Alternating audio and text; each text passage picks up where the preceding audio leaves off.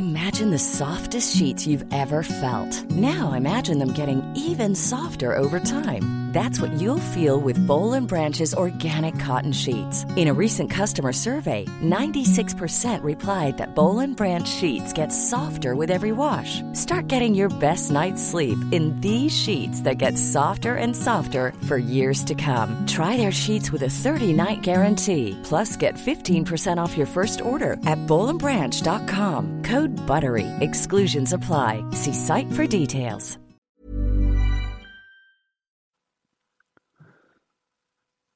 Bonsoir, bienvenue dans le podcast Culture PSG du lundi 9 mars 2020. Nous sommes là ce soir pour non pas parler du match du week-end dernier vu qu'il n'a pas eu lieu, mais pour évoquer le Dortmund, euh, Dortmund pardon. On est au match retour de mercredi soir. Nous sommes quatre pour revenir sur l'actualité, ou plutôt l'actualité future. Euh, nous avons normalement Monsieur Martinelli. Salut. Voilà, nous avons, nous, nous oh là là, ça commence bien. Euh, L'ami Omar qui normalement est là. Monde. Voilà. Et nous avons Simon qui nous a fait une installation de micro extraordinaire. Salut à tous. Voilà. Euh, je veux bien que vous me dites sur le live si le son est assez fort parce que j'avoue que je les entends assez mal de mon côté. Donc voilà. On va donc attaquer tout de suite sur le, match de mercredi soir, puisque bah, on ne fera pas, enfin probablement, on va pas faire un podcast de débrief de Lyon PSG de la semaine dernière. Je pense qu'on va en parler assez en, en, filigrane tout au long de la rencontre de l'émission du soir. Et le match de ce samedi, bah, on le traitera quand il sera joué, tout simplement. Donc, pour PSG euh, Dortmund. Excusez-moi, j'ai beaucoup de mal et le retard est de ma faute aussi, je, donc je suis vraiment désolé. J'ai mis dans les thèmes, puisqu'il y en a énormément autour de cette rencontre, euh, le fait que on va parler du 11 de départ, puisque c'est quand même une base euh, dans la, composition d'équipe. Quel 11 de départ attendre? J'avais notamment demandé à nos à nos spécialistes. J'adore me moquer de vous en disant ça. Euh, à nos experts. à, nos, à, nos, experts avec un grand H. Donc, bon, on va éviter de parler du, du, du gardien de but, puisque je pense que tout le monde est d'accord, à moins d'une énorme surprise ou d'un problème physique. J'ai toujours l'espoir de voir Boulka. Ou d'un problème d'embouteillage, Philo. Ou d'un problème d'embouteillage, ne l'oublions pas. Puisque l'an dernier nous avons eu ce souci, mais cette année on part au vert, donc normalement ça devrait aller. Donc au poste d'arrière droit, je pense qu'on a eu la réponse de Thomas Tuchel lui-même en conférence de presse, c'est le seul ou presque qui a assuré de jouer ses Kerrer, il l'a expliqué. Et après reste euh, toute la défense. Euh, Aujourd'hui on a vu qu'à l'entraînement ils avaient travaillé avec une défense euh, Kurzawa, Kimpembe, Thiago Silva, Kerrer donc. On n'est pas obligé de croire que ça sera la composition définitive. Est-ce qu'on va jouer à 4 Qui veut se lancer sur ce thème? Omar, je me souviens qu'il y a une semaine ou deux, tu nous avais évoqué pour toi le, possible retour de la défense à 3 pour ce match. Est-ce que tu es toujours de cet avis ou pas? Bien voulu voir des matchs pour avoir une idée un peu plus précise du coup. C'est un peu. Enfin, il y a le retour euh, miraculé de, apparemment de Thiago Silva. Euh, à quel on a, auquel on a injecté du, du sang de, de l'octovégin pour ceux qui connaissent un petit peu le, les techniques de non, pour être sérieux, on en parlait un petit peu en, en préambule. Si Thiago Silva a fait les, les trois dernières séances collectives, il y a de fortes chances qu'il que euh, du coup euh, c'est son accompagnant son accompagnant Charles va être, je pense, Kipembe, du coup. Allô Thiago Silva. Allô oui, Ouais. J'ai des micro-coupures, donc c'est pour ça. Je ne sais pas si les autres les ont aussi. Mathieu et Simon, vous entendez parfaitement ou pas? Ouais, ouais, ça a coupé euh, deux, trois fois. Ah bon, on a des micros. Vas-y, continue, on va voir si ça s'améliore, Omar. Donc tu disais, on verra selon. Euh, vu que Thiago Silva semble être bon pour le service, ça va un peu dépendre maintenant de qui est apte et qui ne l'est pas, c'est ça? Il y, a, bah, y a de fortes chances qu'il soit, qu soit aligné d'entrée. Euh, même très à court de rythme, même en ayant, je crois qu'il en est à, sa troisième, troisième blessure. Donc, euh, il est en douteux et, à risque, mais je pense que Tourol, Tourol l'alignera, euh, probablement avec avec Kipembe pour être bah, sur une charnière qui a qui a l'habitude de jouer ensemble, qui a eu certains certains bons pics de performance, mais pour lequel on a quand même quelques Oh là là, on t'a perdu là. Ça commence bien. J'ai arrêté de parler. Ah d'accord. Tu disais que tu avais quelques doutes sur la charnière Thiago Silva Kimpembe quoi en gros. Ah oui, je veux dire les, les dernières prestations n'étaient pas hyper euh, rassurantes pour les deux joueurs individuellement, donc maintenant à voir euh, ce que ça va pouvoir donner mercredi. oui, on verra ce que ça donne mercredi comme tu le dis. Euh, Mathieu ou Simon justement sur cette charnière, un avis ou pas du tout? Ouais, vas-y Mathieu, vas-y. Comme tu veux, hein, comme tu veux, Simon. Mais moi, je suis, moi, je suis un peu très partagé hein, sur cette affaire parce que, honnêtement, quand tu prends les, les, règles de base entre guillemets pour aligner à 11 en Ligue des Champions, souvent tu te dis, euh, il faut pas de grandes surprises dans le 11, faut, faut mettre un système euh, vraiment connu, euh, un 11 connu, rodé, etc. Euh, mettre des joueurs à leur poste et mettre des joueurs prêts physiquement. C'est vraiment le, ça paraît les trois règles de base pour, pour mettre un 11 de Ligue des Champions. Et souvent, t'entends les entraîneurs qui disent c'est pas du tout le moment pour, pour tester des choses ou pour tenter euh, un coup, etc. Il faut aller au, au plus sûr et, et aller euh, au repère en fait, parce que quand le niveau d'exigence de, et de compétition monte et que le niveau de difficulté monte aussi, souvent l'équipe a besoin de, de s'accrocher à ses repères et donc à, à du connu. Et donc c'est un peu, c'est un peu ce qu'on ce qu'on dit généralement, il faut pas mettre les joueurs euh, dans des mauvaises conditions euh, en termes de, en termes tactiques, en termes de poste. il faut les mettre aussi en, quand ils sont prêts physiquement, donc ne pas les, euh, pas les exposer. On a vu un peu à l'aller les conséquences que ça avait eu de mettre autant de joueurs à court de rythme. Ça avait entre guillemets contraint ou conduit Tourelle à, à, adapter son schéma et à proposer quelque chose de, de, très, de très nouveau et de très inédit pour ses propres joueurs et donc à les mettre en, en difficulté. Donc c'était donc c'est de base, je serais vraiment très très peu favorable au fait de voir Thiago Silva, qui on le rappelle a quand même joué l'équivalent de 6 matchs hein, en 2020. C'est que c'est, enfin, ça semble vraiment très très court euh, pour euh, pour être là sur un match décisif, euh, un match où tu vas devoir attaquer, où tu vas devoir mettre du rythme. Ça semble très court. Maintenant, bon, c'est ça pas non plus de, on peut jamais te prédire à l'avance. Hein. Il y a il y a un exemple quand même qu'on a qu'on a connu au PSG il y a quelques années et vu qu'on est tous les quatre des, inconditionnels du joueur, euh, je pense qu'on s'en souvient tous. C'est Thiago Motta pour le match retour face à Barcelone. Il n'avait quasiment pas joué de la saison, il n'avait pas joué euh, depuis deux mois avant ce match-là, il n'avait évidemment pas joué le dernier match avant, euh, avant, avant le, retour au Camp Nou.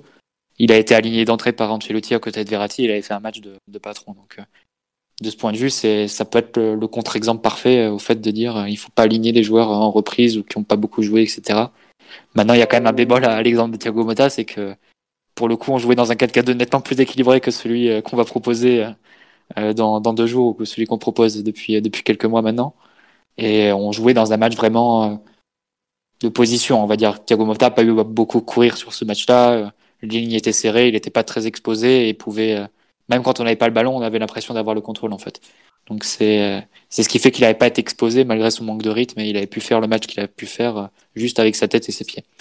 Donc c'est un peu le, le contre-exemple et c'est un peu ce ce dont j'ai peur pour Thiago Silva sur le match de mercredi, parce que si tu pars du principe que Paris va devoir attaquer et, va devoir se, livrer forcément un peu, pas forcément partir à l'abordage, mais au moins pousser ses offensives, euh, tu risques d'avoir une équipe qui, enfin, tu risques d'avoir à gérer des contre-attaques, parce que Dortmund va évidemment jouer ce jeu-là. Donc tu risques d'exposer Thiago Silva à devoir gérer de la profondeur, euh, au moins en tant qu'à l'aller, euh, face à Haaland, face à Sancho, face à éventuellement Brandt, qui peuvent arriver à lancer. Et c'est peut-être encore plus, plus accentué par le fait que tu vas jouer sans, sans Verratti, donc tu n'auras pas vraiment de joueurs pour garder l'équipe compacte avec le ballon. Donc euh, tu sais que tu vas avoir tes quatre offensifs qui vont beaucoup, beaucoup risquer, qui vont beaucoup tenter entre eux. Tu vas avoir une équipe très séparée parce que tu auras un bloc de 6 à la base. Et donc ça risque vraiment d'exposer Thiago Silva. Et j'ai vraiment peur qu'on le mette dans des. que ce soit pas un cadeau en fait, qu'on l'expose à, à, à, à, des situations qu'il peut pas gérer à ce, à ce niveau de rythme de, après-demain. Après, je te rejoins sur euh, l'exemple que tu donnes du, manque de rythme et tout ça. Euh, mais euh, enfin, l'aller, il l'a joué. Est-ce qu'il l'a joué en étant à 100% Enfin, quelque part. Il, avait, il avait quand même eu un match de rodage, même à l'aller. Au final, c'était. Deux, complètement sorti Ouais, même deux. On l'avait senti hors du rythme totalement.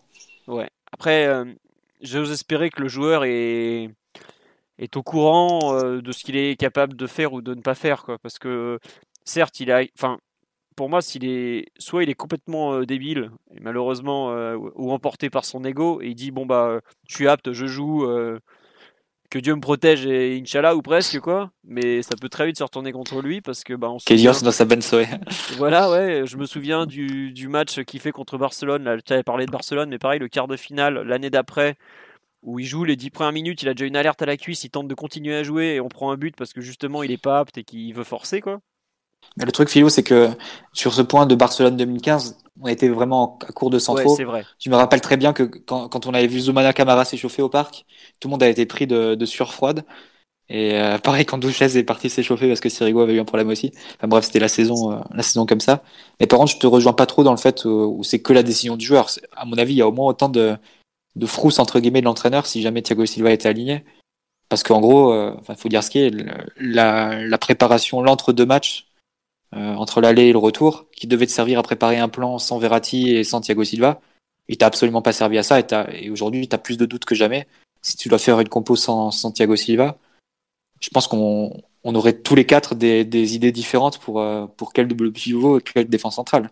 Moi, par exemple, je mettrais Marquinhos, Kimpembe, Paredes, Gay, mais je suis convaincu que vous, que l'un d'entre eux, l'un d'entre vous choisirait Kwasi, etc., etc. Donc, euh, Oui, au final, non mais entre les deux matchs, on n'a rien, on n'a rien testé, on n'a rien mis en place, et donc par sécurité, je, pense que Tourelle serait très enclin aussi à, mettre Thiago Silva, même à court de rythme, parce que concrètement, il n'a pas, il a pas d'alternative. Après, moi je vois Thiago Silva plutôt comme la chance pour lui de pouvoir mettre euh, euh, pas Gay, euh, Marquinhos au milieu, quoi, en fait. C'est plus en fait un, domino. euh, Enfin, on a vraiment l'impression, par rapport à ce que j'ai pu suivre ces dernières semaines et tout, que tout, en fait, tout le plan reste de mettre Marquinhos au milieu et ensuite tenter de trouver un central. Et si c'est pas Thiago Silva, ça sera Kwasi, par exemple.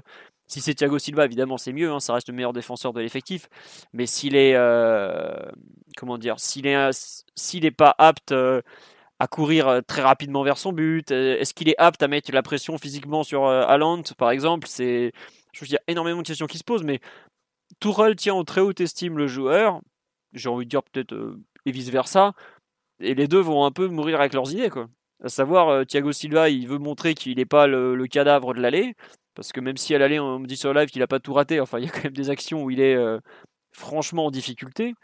Et euh, voilà, quoi. Quelque part, c'est un peu leur projet commun qui, qui se joue ce, ce mercredi. Et ben, soit vous, avez, vous allez aller au bout ensemble, et puis bah, s'il y en a un qui fait défaut à l'autre, bah, les deux dégageront à la fin de la saison, j'ai envie de dire, tout simplement. Quoi. Donc, moi, je suis pas.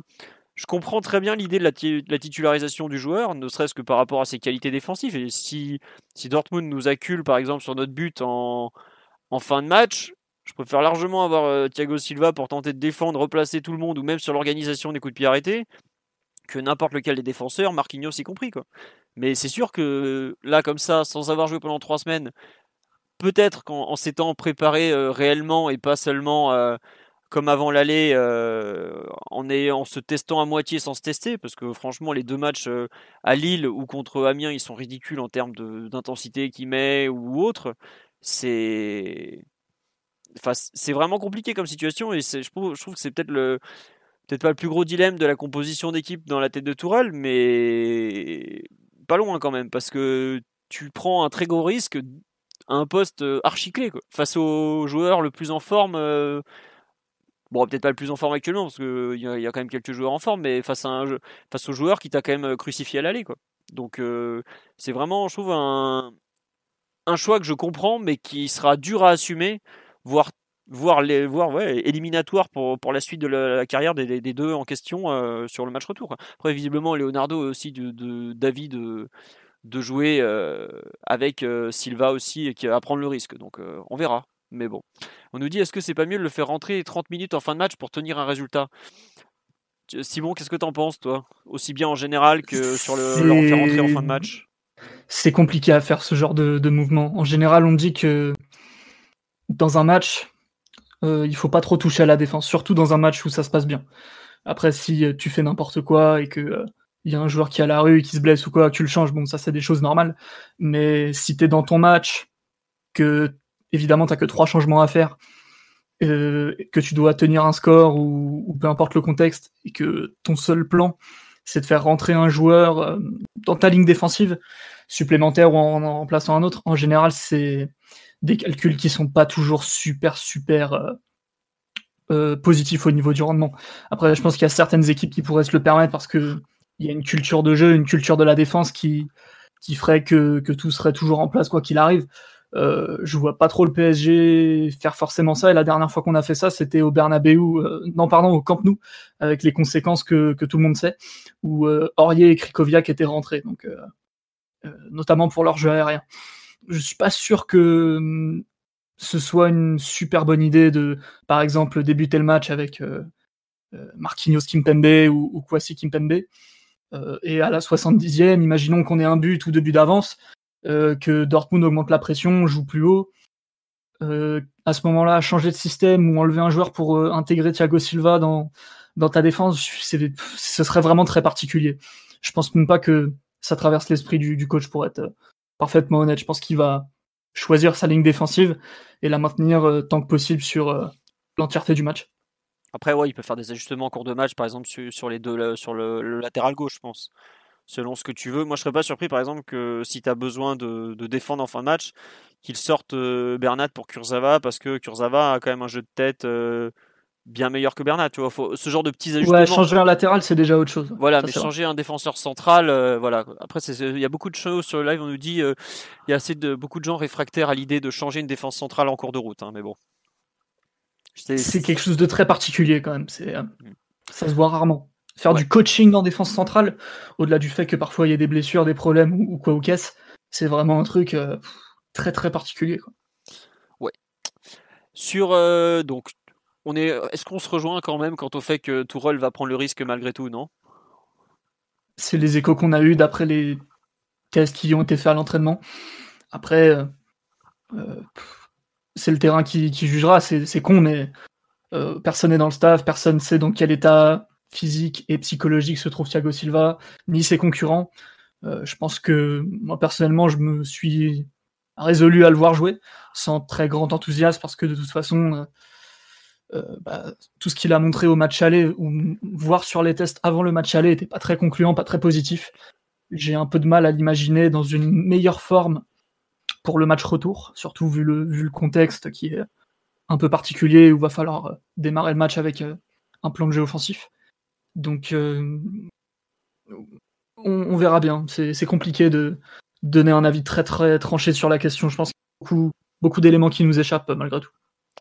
Ouais, c'est vrai qu'on dit sur, le- sur les échos de Gaulle euh, aujourd'hui, Thiago Silva était performant à l'entraînement. Après, ça reste que Ouais. l'entraînement, mais bon, on ne sait pas euh, à quel point il a l'entraînement a été intense, poussé, tout ça quoi. Puis on a un passif un peu divers et varié sur la question. Mathieu parlait de Thiago Motta qui avait pas joué une minute pendant des semaines avant de revenir au CNU, qui avait fait un match euh, de, de tonton. Après, c'était Thiago Motta. On sait que c'est un joueur qui a jamais eu besoin de beaucoup de conditions ou d'entraînement pour être performant sur des gros matchs. Euh, par contre, on a un autre passif au poste de défenseur central. euh, C'est le retour de David Luiz contre le Barça. Au parc. Et pareil, ça a été. Tout le monde nous a dit oui, si, si, c'est bon, il est guéri, il est en forme, il s'est bien entraîné, il s'est bien échauffé. Sans de cheval, Il a, ouais, sang de cheval, placenta de- d'hippopotame ou je sais pas quoi. Puis en fait, il s'est fait humilier par Luis Suarez, quoi. Donc, euh, c'est toujours des, des risques euh, plus ou moins considérés, ce genre de, de, de- de titularisation. Après, c'est vrai qu'au départ, euh, David Luiz, il n'était pas censé jouer euh, 80 minutes, hein, donc euh, bon. Là, bon, c'est 90, c'est juste 10 de plus, quoi, tout, tout va bien. voilà concernant le poste de défenseur central. euh, bon, bah, on est d'accord que le, le, le fait que Diallo ne joue pas une, la moindre minute depuis sa blessure l'élimine pour le 11 de départ. Il y a l'hypothèse Kwasi, Mhm. mais c'est vrai que dernièrement, euh, on l'a vu aussi bien aux défenses qu'au milieu. On l'a. Est-ce qu'on l'a vu on- Est-ce qu'on a vu la défense Kimpembe Kwasi? On l'a vu euh, à quelques reprises, notamment contre Dijon, si je me trompe pas. Ça Ouais, contre pas- Lille avant aussi. contre eux? Contre Lille. euh, Ah oui, quand, la deuxième mi-temps à Lille, effectivement. Quand Silva s'est blessé. Voilà, exactement. Bon, il n'y a pas eu non plus des matchs euh, spécialement euh, brillants du, de la paire, je trouve. Enfin, ça, ils ont fait le travail, mais ça n'a pas été une révélation absolue, comme par exemple la chanière de David Luiz Marquinhos l'avait été à son, en son temps, où ils avaient été en peu de temps d'une superbe complémentarité. C'est pas la même Marquinhos qualité de joueur. Kimpembe, Marquinhos Kimpembe, euh, lors de la dernière- des derniers mois de la saison 2016. Ouais. Qui, qui- ils avaient fait quelques très bons matchs ensemble, notamment un match à Guingamp euh, entre les deux matchs face à City. Voilà, mais ça commence à dater quand même. non, mais c'est vrai que, comme le disait Omar en, intro. Enfin, il y a eu des charnières, même Marquinhos Kimpembe sur la dernière année, c'est pas. Ça fait pas rêver, quoi. Ah non, non, mais c'est. honnêtement, si, si Tourelle met Thiago Silva après-demain, c'est que aucune des autres alternatives ne lui aura donné confiance et il, il aura cru en aucune des autres alternatives. Pour pouvoir risquer un joueur comme ça, qui n'a pas joué depuis, depuis deux, deux semaines, trois semaines, euh, qui était déjà en délicatesse avant, avant même sa, sa, dernière blessure, face à des attaquants qui sont quand même redoutables, enfin, c'est que clairement, il n'a pas confiance en, soit en Paredes au milieu, soit en Kwasi en défense centrale, soit que sais-je. Donc euh, ça, c'est clair que pour, euh, pour Tourelle, il s'accroche euh, à ce qui lui donne le plus de, de certitude ou le, le, moins de, le moins d'anxiété, on va dire. Ouais, comme tu dis. Euh, sur le poste d'arrière gauche, est-ce que vous, vous croyez vraiment à la thèse de comment dire de Kurzawa qui serait titulaire euh, au détriment de Bernat?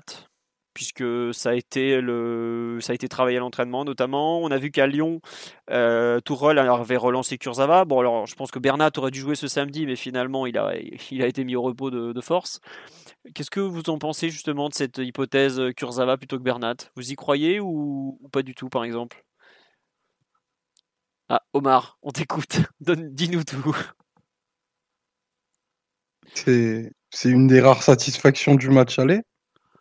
C'est vrai. C'est un joueur qui est plutôt en rythme sur, euh, sur 2020, euh, à qui on confié des, des, plans spécifiques et qui a plutôt bien répondu. Donc, euh, si Paul a, quelque chose de prévu côté gauche, moi, je ne serais pas surpris qu'il qu lance Kurzawa pour le match, parce que pour le coup, enfin, du moins pour démarrer une partie du match, pour le, pour le coup, je pense que Bernat, pour des raisons physiologique peut lui très bien rentrer dans un match de par son, son gabarit déjà qui, qui sera plus rapide à mettre en route et qui pourrait être, euh, être plus impactant si on était amené à jouer plus haut dans une deuxième partie de match. Une approche un peu conservatrice, tu peux te dire que moi, je me de, de Kurzawa peut-être pour 50 peut-être tenir, peut-être enfin je sais pas euh, Paul entend approcher les choses mais enfin c'est pas pas quelque chose à totalement écarter. Et puis Bernat a malgré tout assez de minutes depuis euh, depuis 5 à 6 semaines. Donc euh, je sais pas si si ça peut pas jouer contre lui pour au moins démarrer quoi. D'accord.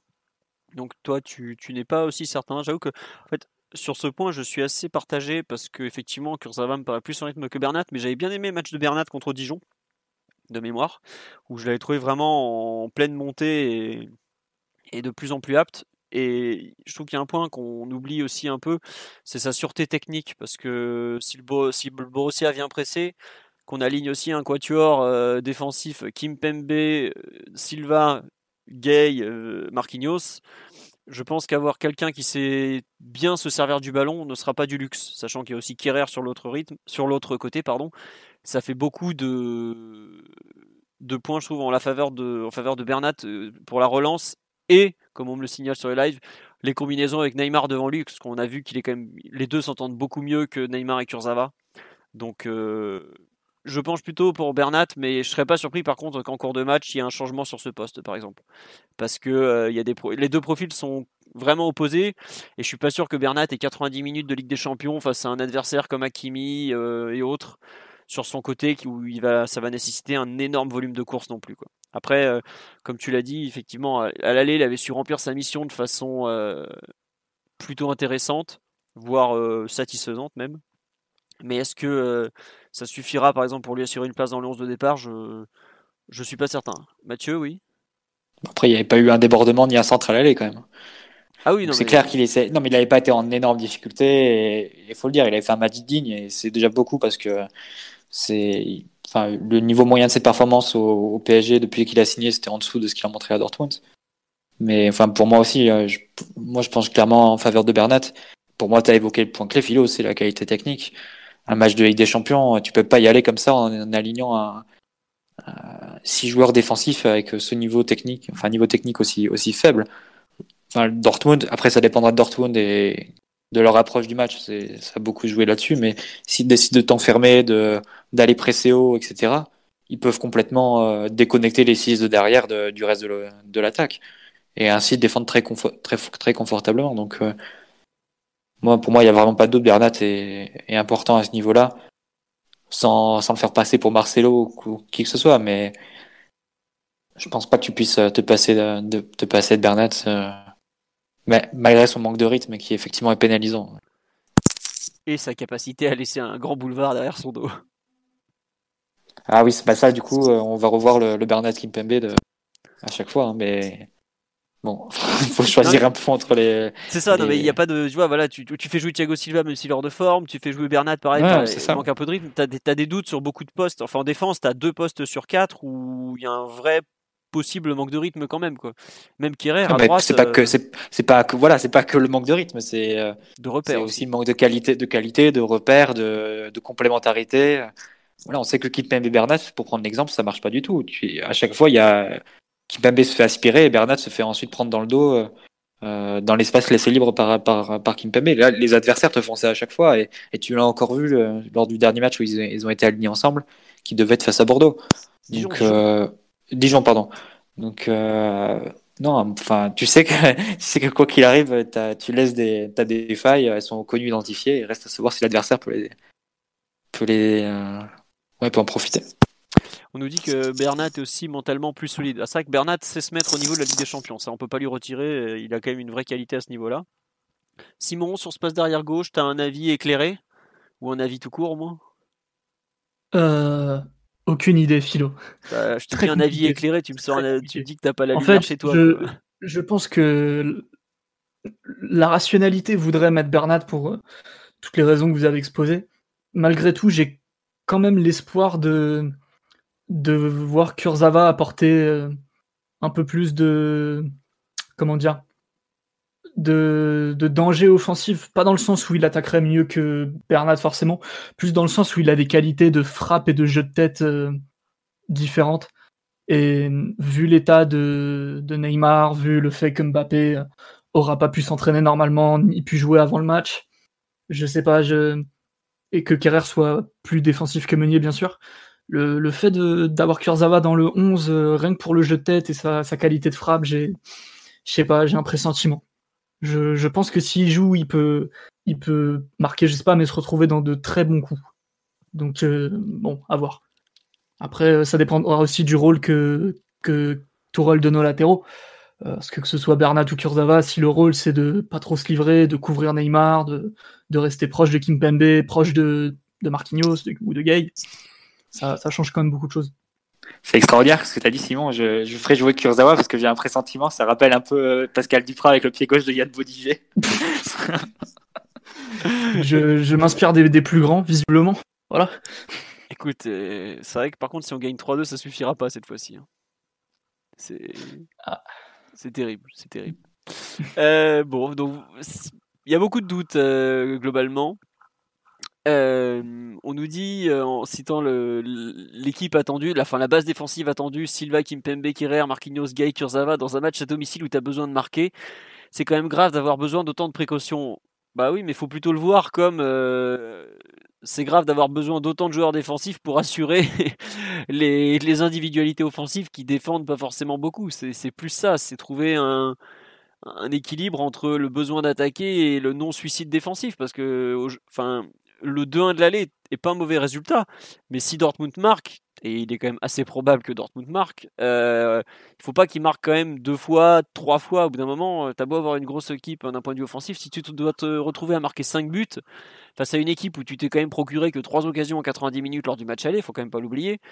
Tu peux vite te retrouver dans une grande difficulté. Quoi. Donc euh, il y a aussi un besoin de comment dire de trouver euh, de, de pas entre guillemets, te suicider défensivement, quoi, tout simplement. Et on a vu à l'aller que Dortmund euh, marque deux buts, heureusement, mais il y a eu pas mal de situations euh, où ça aurait pu finir avec un, un tout autre résultat, un tout autre résultat, pardon, avec notamment quelques contres qui sont allés très vite et des actions rapides où le PSG n'a pas su euh, tenir. Donc, il est aussi normal de, de tenter de, de défendre mieux qu'à l'aller tout simplement. Et pourtant, à l'aller, on défendait déjà avec 7 joueurs. Là, on risque de passer à 6 seulement c'est pas non plus déconnant d'aligner certains profils plus défensifs justement parce que euh, chaque but concédé euh, risque de coûter très cher en fait. C'est pas, faut plus voir l'ensemble que seulement, euh, ouais, on va jouer avec six joueurs défensifs. C'est pas non plus euh, six joueurs défensifs pour un match de Ligue des Champions. Et encore, quand on compte Kurzawa ou Bernat dans les six, c'est pas non plus un mec très défensif. Ça n'a rien d'extraordinaire, même à domicile. Hein. C'est pas, enfin, je sais pas, euh, Mathieu ou Simon, ou même Omar, parce qu'on va retester ton son, ce que vous en pensez. Mais moi, je suis pas du tout choqué, par exemple, par le fait d'aligner six joueurs un peu, un peu défensifs quand même même si on doit marquer effectivement pour se qualifier, non?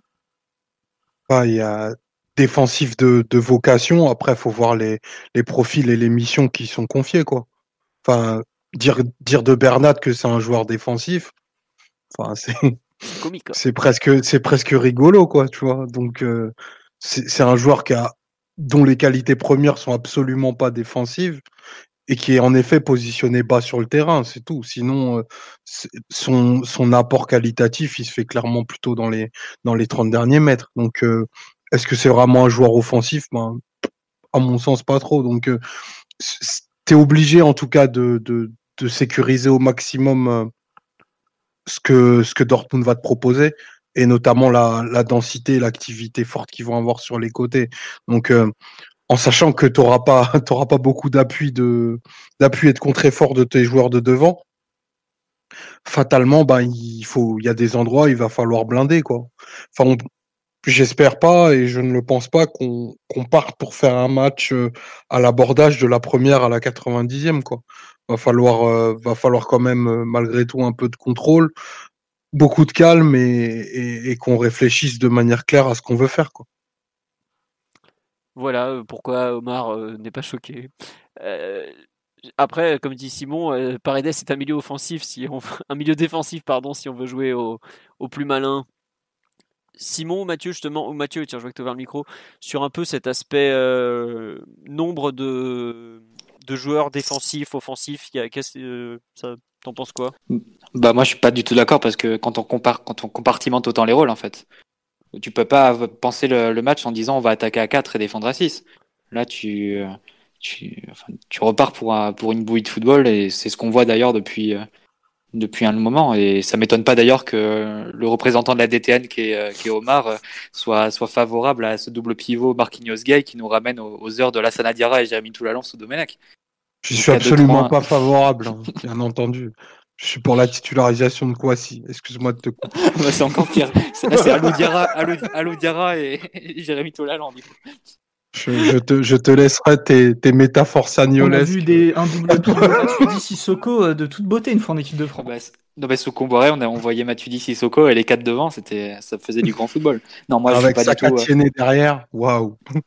moi, je suis pas du tout euh, favor... Enfin, je pense que tu vas pas comprendre le football ou, ou le, le jouer en tout cas en étant aussi en faisant des compartiments comme ça, en disant il y, en a qui vont défendre, on va mettre les six les, six les plus défensifs, et il y en a quatre qui vont attaquer, on met les quatre les plus offensifs. je pense pas que ça puisse marcher comme ça. Tu auras besoin que les quatre de devant ils, défendent aussi. Mais tu auras forcément un allant collectif partagé des deux côtés du terrain. Mais ce que je, enfin c'est pas non plus, euh, enfin c'est plus dans les profils choisis que c'est pas non plus déconnant d'avoir des joueurs qui soient euh, plus à même de, de défendre sur euh, par, des, par, par nature en fait.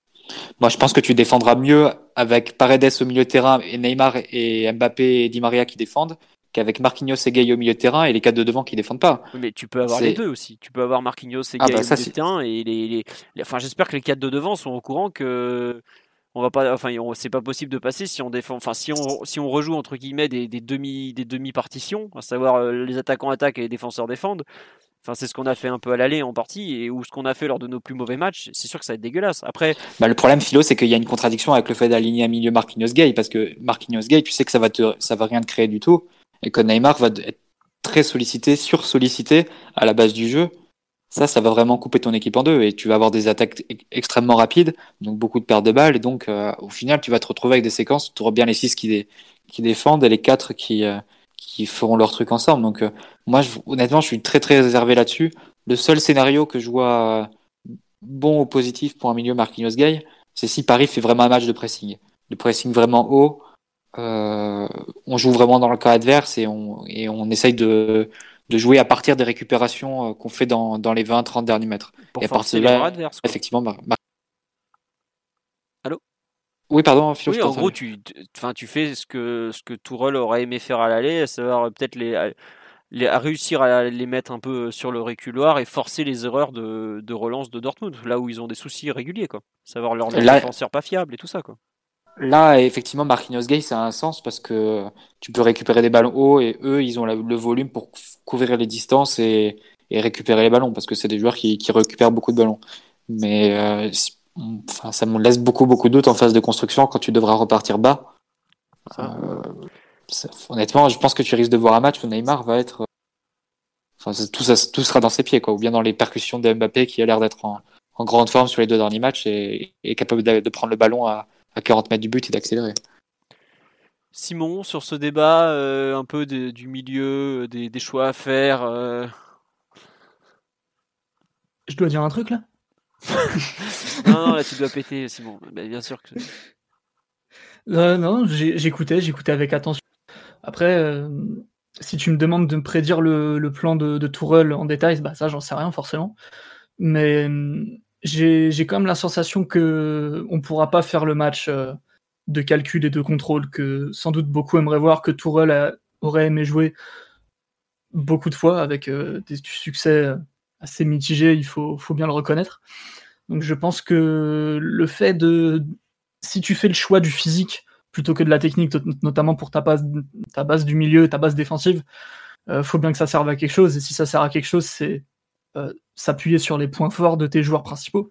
C'est-à-dire, euh, comme disait Mathieu, tenter le pari du pressing, ou moi je serais peut-être un peu plus mesuré sur le pressing parce que je trouve que le PSG est une équipe qui presse vraiment assez mal beaucoup moins bien que la saison dernière, par exemple.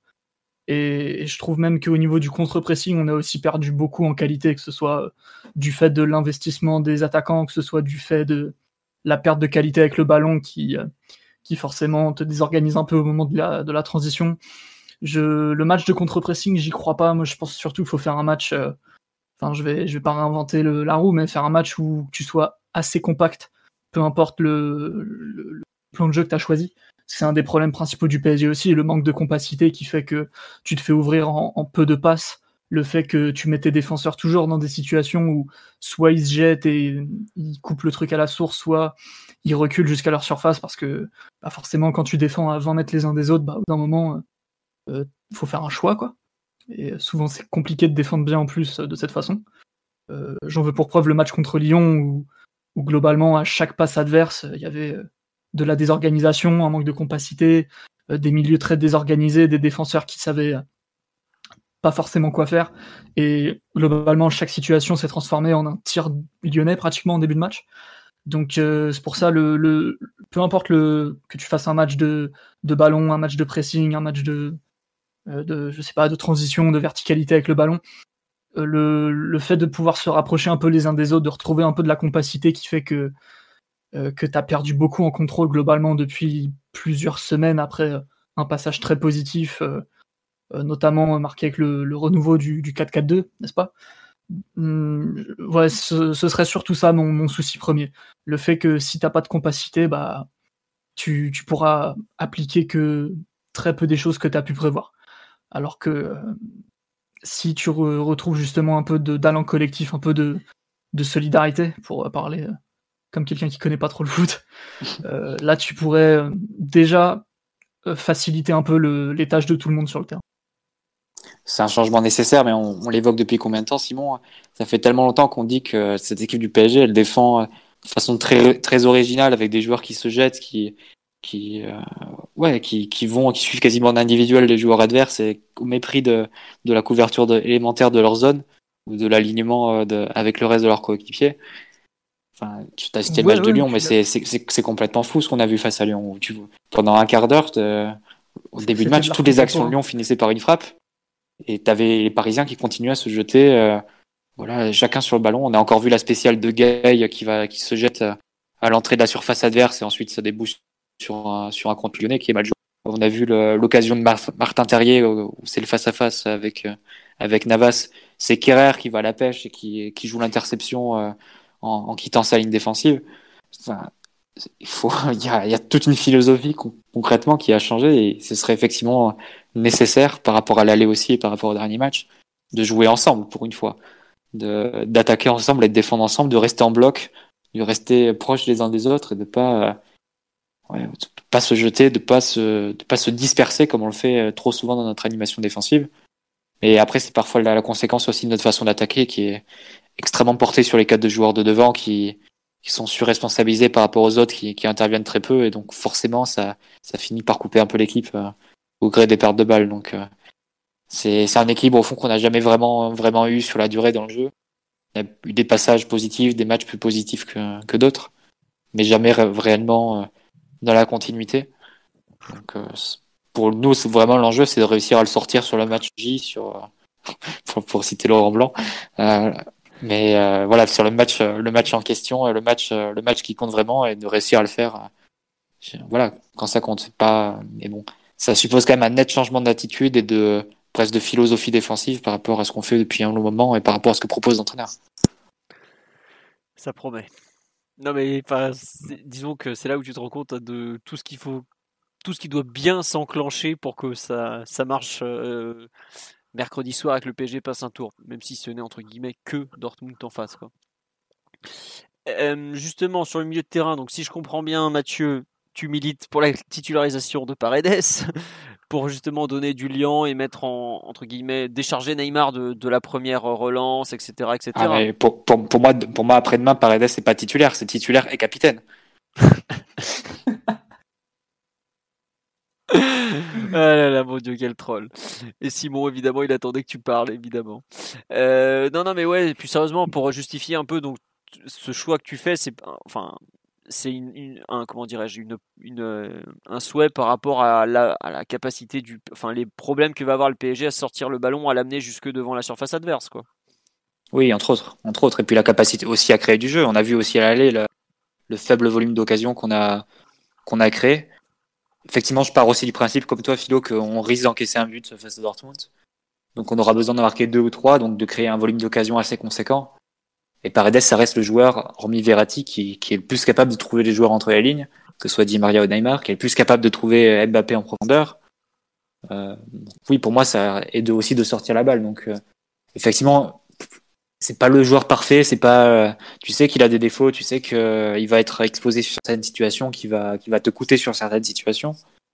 Mais vu le type de match qu'on est amené à faire, moi, c'est plutôt vers ça que, vers ce choix-là que, que j'opterais. Mais après, je comprends très bien que que vous autres ayez, euh, ou sur le live ou parmi vous, ayez des, d'autres, d'autres, euh, d'autres idées parce que concrètement, aucune des, des autres formules alternatives a, réellement fonctionné. Ne serait-ce que, et même le plan A qui risque d'être aligné mercredi n'avait pas n'a pas vraiment fonctionné, n'a jamais vraiment fonctionné non plus. Donc, c'est, c'est un peu, c'est un peu ça la situation. Donc, on est un peu sur du théorique, sur calculer un peu ce que, ce que ça peut te rapporter et en même temps essayer de pondérer ça sur ce que ça peut te coûter et, ensuite faire des hypothèses. Mais concrètement, euh, n'importe laquelle des, alternatives qu'il peut y avoir mercredi, euh, aucune n'a vraiment donné satisfaction dans la durée ou on peut dire, on peut trouver à redire pour chacune d'entre elles. On nous dit, euh, il y a beaucoup de gens qui nous disent, ouais, Kwasi aussi trouve des bonnes passes. Alors j'aime beaucoup Kwasi, mais on n'est pas dans le même niveau de, de qualité de relance et d'organisation que Paredes malgré tout.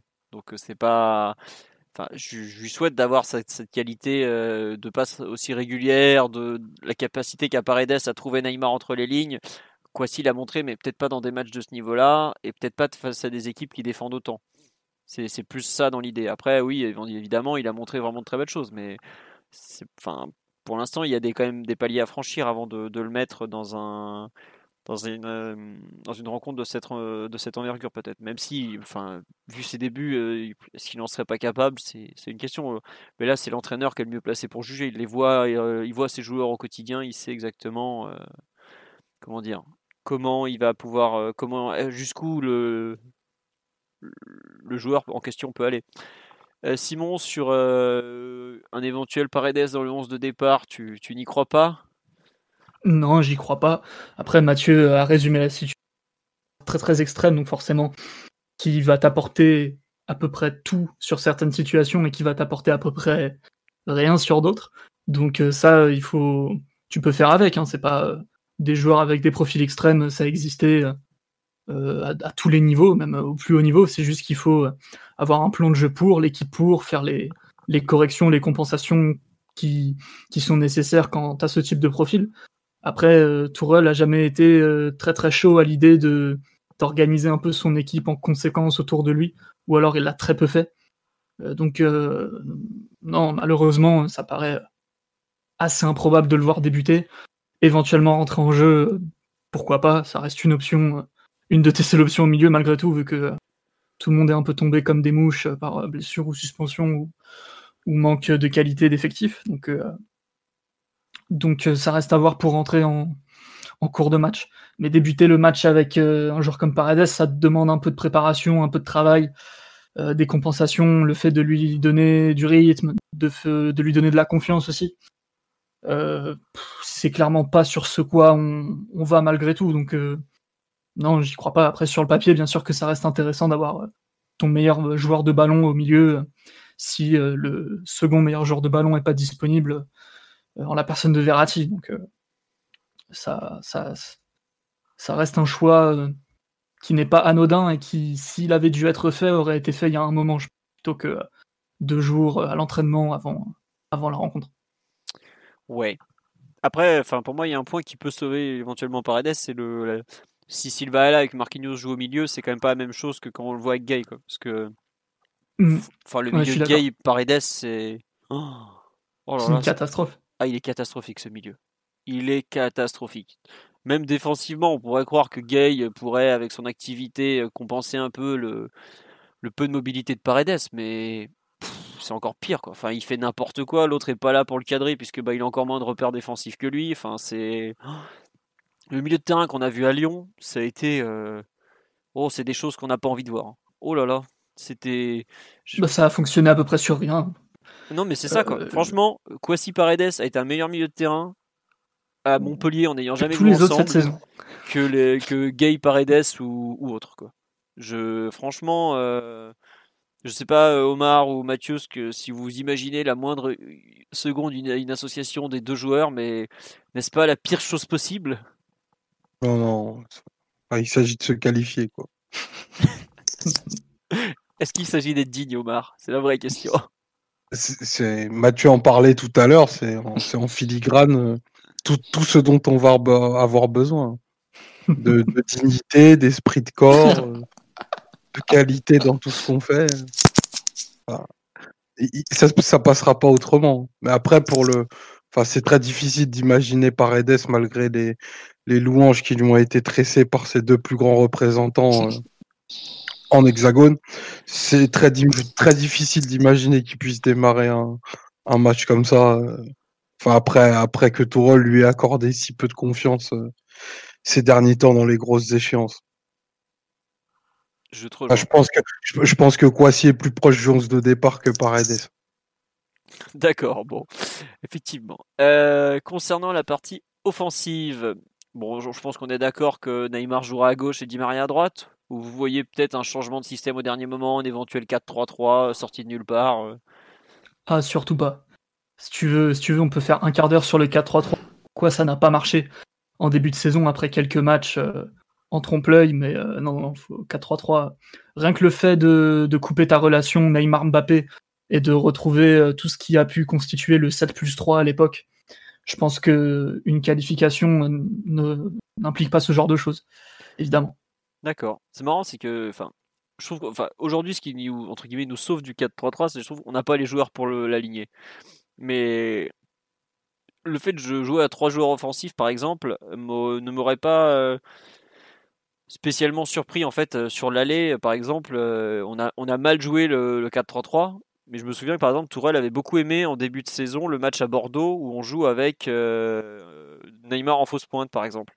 Et, pas, et en fait, en gros, Neymar décroché pour organiser, justement jouer euh, derrière le milieu. Euh, enfin, je me projette en Dortmund derrière le milieu. Face à une défense à 3. Hein. Ouais, Face à une défense à 3 en plus. Exactement. Et c'est pour ça que je me dis que mm.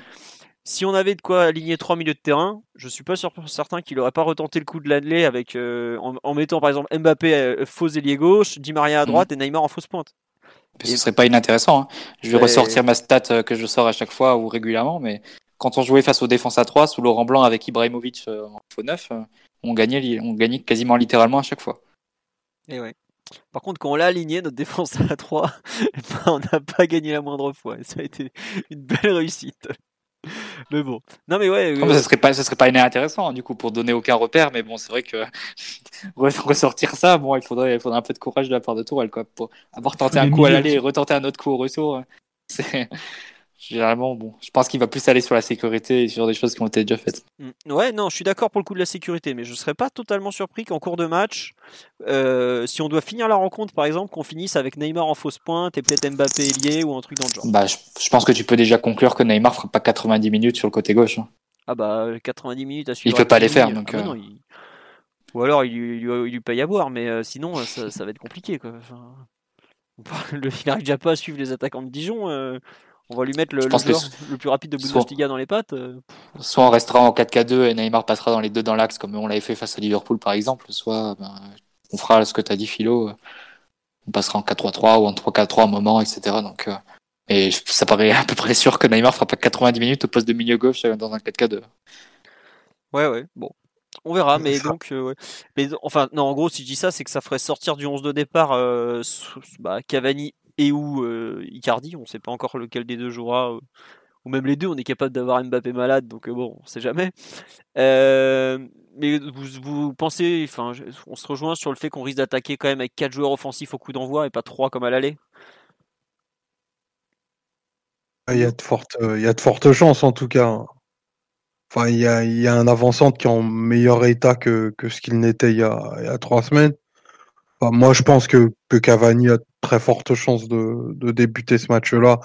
Euh, parce qu'en plus, c'est le, c'est le plus apte et, capable à t'animer euh, la première ligne de pression, euh, pour laquelle on avait une activité très déficiente à, Dortmund. Au moins, lui, il est capable de remplir ce rôle-là. Mais c'est assez marrant parce que dans, toutes les approches que, l'on a depuis, depuis qu'on, qu'on a commencé le podcast, tout le monde a l'air assez unanime pour le fait que, que Tourelle va, va avoir une approche du match qui va forcément être segmentée en, en deux ou trois parties. Euh, deux ou trois parties parce que Neymar occupera au moins deux à trois positions du fait que son, son état physique ben, lui permet pas d'être ben, lui permet pas d'être Neymar totalement en fait. Euh, il y, a, y, a les, y a les carences de création au milieu. Euh, qu'il va falloir euh, ben, résorber un moment. Et ça, peut-être que si on partait dans un milieu à 3, peut-être que Sarabia se retrouverait à jouer relayeur euh, pour pouvoir amener des ballons euh, un petit peu plus haut. Et l'aspect défensif où on a aussi ben, des joueurs qui sont, qui sont douteux. Donc on, est forcé de, de se dire qu'en cours de match, en dépit du score et, et de tout ce qu'il peut y avoir autour, euh, il va y avoir des adaptations euh, bah, de, de, l'effectif et, du groupe à, à, faire. Donc ça, ça laisse en fait déjà très peu de latitude à, à tout rôle sur, euh, sur, un certain, sur, sur les impondérables du match en fait, sur tout ce qui peut se passer sans que ce soit prévu. Et ça, c'est pas hyper, enfin c'est pas super confortable quoi, je trouve comme comme posture au débat au démarrage. Oui, mais c'est, enfin, tu, te retrouves à faire avec, quoi. C'est, le quotidien de l'entraîneur de haut niveau, malgré tout. T'as les blessés, les suspendus, les, les, incertitudes physiques. Enfin, c'est. Mais au-delà, au-delà de ça, tu vois, je pense. Euh, enfin, je vais pas citer, citer d'autres, d'autres équipes, mais enfin, je pense que quand tu as un plan A très clair, euh, quand tu as des joueurs qui, bon, qui, qui, sont au niveau physique qui doivent être euh, à la mi-mars, bah, tu peux te dire que ben voilà ce qu'on va faire, voilà, euh, voilà comment on va s'engager et on s'adaptera en fonction de. Nous, on est déjà obligé de, de s'adapter sur des adaptations parce qu'on n'est pas au point sur, euh, sur des choses qui devraient plus l'être, quoi, clairement. Oui, des, des, choses basiques, oui. Euh, oui. Non, mais enfin, très très basique. Non mais voilà, non mais être à son poids de forme, être, euh, être en mesure de jouer 90 minutes, euh, enfin pour moi c'est quand même un truc archi basique, c'est quand même la base d'un joueur de football pro quand même. Ah ouais, c'est un peu c'est un peu gênant quoi. Bah non non mais euh, au départ, il faut savoir, il, est instagrammeur ou il est footballeur le type. Enfin, voilà quoi, on en est à ce niveau-là presque. Il y a l'anniversaire de sa sœur sur le live, on me rappelle. Ah oui, il manquait plus que ça, tiens, j'avais oublié. Mais enfin bref. Non mais oui, tu as raison sur le fait qu'on est déjà en train de, de, de, de comment de compenser des manques sur ce qui devrait être une force, quoi, en fait. rien que ça, c'est réel. Euh, il y a plusieurs personnes tiens, sur live qui me parlent d'une éventuelle titularisation de Sarabia. Euh, c'est toi, Marc, de mémoire, qu'on a parlé en, éventuellement en relayeur, mais ça, vous, pensez vraiment. Enfin, en gros, il faut sortir un joueur pour faire jouer Sarabia, donc vous y croyez un peu à ce, cet éventuel ajustement ou? Non, et surtout pas en relayeur. Bon, voilà. Sarabia, c'est un joueur qui, qui a des points forts très forts, mais dont les points forts très forts n'impliquent pas le fait de de jouer relayeur dans une équipe comme, comme il faudrait au PSG. C'est-à-dire capable de, beaucoup de finesse entre les lignes, de euh, bon, éventuellement du, volume défensif, ça il l'a, mais, euh, mais euh, il peut tout aussi bien l'utiliser à, une autre position, ça. Et le fait que avec le ballon, il soit pas forcément à l'aise dans, dans tous les compartiments qu'implique ce poste, surtout dans le 4-3-3, je trouve que surtout face à Dortmund qui va faire un match euh, normalement, euh, bon, à voir selon le scénario, euh, rien n'est figé, mais qui normalement va, va nous laisser le ballon, ne devrait pas presser trop trop haut et devrait resserrer les lignes. Je pense pas que tu rendes un service à Sarabia en le mettant relayeur ni au coup d'envoi ni à n'importe quel autre moment d'ailleurs. Très bien. Et Sarabia, on dit Sarabia sur l'aile à la place de Di Maria. Oh, je pense que vu la confiance de Tourelle en Di Maria, ce n'est pas un scénario qui est envisageable au coup d'envoi. Autant qu'il rentre en jeu, ça paraît assez, assez évident, ou en tout cas il, sera, il fait mhm. partie des, grands favoris pour rentrer en jeu. Autant l'imaginer débuter à la place de Di Maria, qui reste un, joueur capable de, faire basculer des matchs, même les plus grands. Ça semble euh, assez dur à imaginer à cet instant malgré tout. Euh, bon, on attaque donc Mbappé normalement devrait jouer même s'il est un peu malade enfin, le, silence radio du côté de son entourage est quand même pas super rassurant, je trouve, puisque c'est le PG qui a dit qu'il avait mal à la gorge, mais bon, c'est quand même pas. Bon. Je sais pas, je, trouve que la façon dont ça a communiqué autour de son cas est assez douteux en fait, voire pas terrible du tout. On verra s'il a l'entraînement demain, mais euh, alors ça se peut, il fera juste le petit quart d'heure réservé à la presse avant de rentrer au vestiaire. Euh, bon voilà, mais je trouve que c'est pas, c'est pas très pas très très bien géré, pas très sain et, pas forcément. Euh, bon, évidemment, j'aurais préféré qu'il soit pas malade, hein, mais je sais pas comment vous, vous le sentez un peu cette histoire de joueur malade, de mal de gorge euh, confirmé à moitié. Enfin, ou c'est peut-être moi hein, qui, qui, suis un peu. Euh, bah, le truc, c'est qu'on n'a pas pris sa température, Philo. C'est dur, de, c'est dur de, de, de, dire à distance comme ça. Non, non, mais, non, mais c'est vrai en plus, tu as raison. Manque d'informations. Mais je sais pas, j'aime pas la façon dont ça a été géré. Euh, un peu. Enfin, ça tombe de nulle part. Bref. On va reparler, c'est plutôt de l'avant-centre. Euh, est-ce que vous pensez tous que ce sera Cavani le titulaire ce mercredi soir? Assurément. Ouais. Très bien. Devant son public en plus. pour faire. Quel troll. C'est le choix de la continuité, tout simplement. Icardi a été assez peu utilisé, assez peu en forme ces derniers temps. Cavani a laissé entrevoir euh, un, regain physique euh, franchement inespéré vu euh, l'état dans lequel était le joueur déjà cette saison, mais même depuis la saison encore d'avant. Globalement, depuis.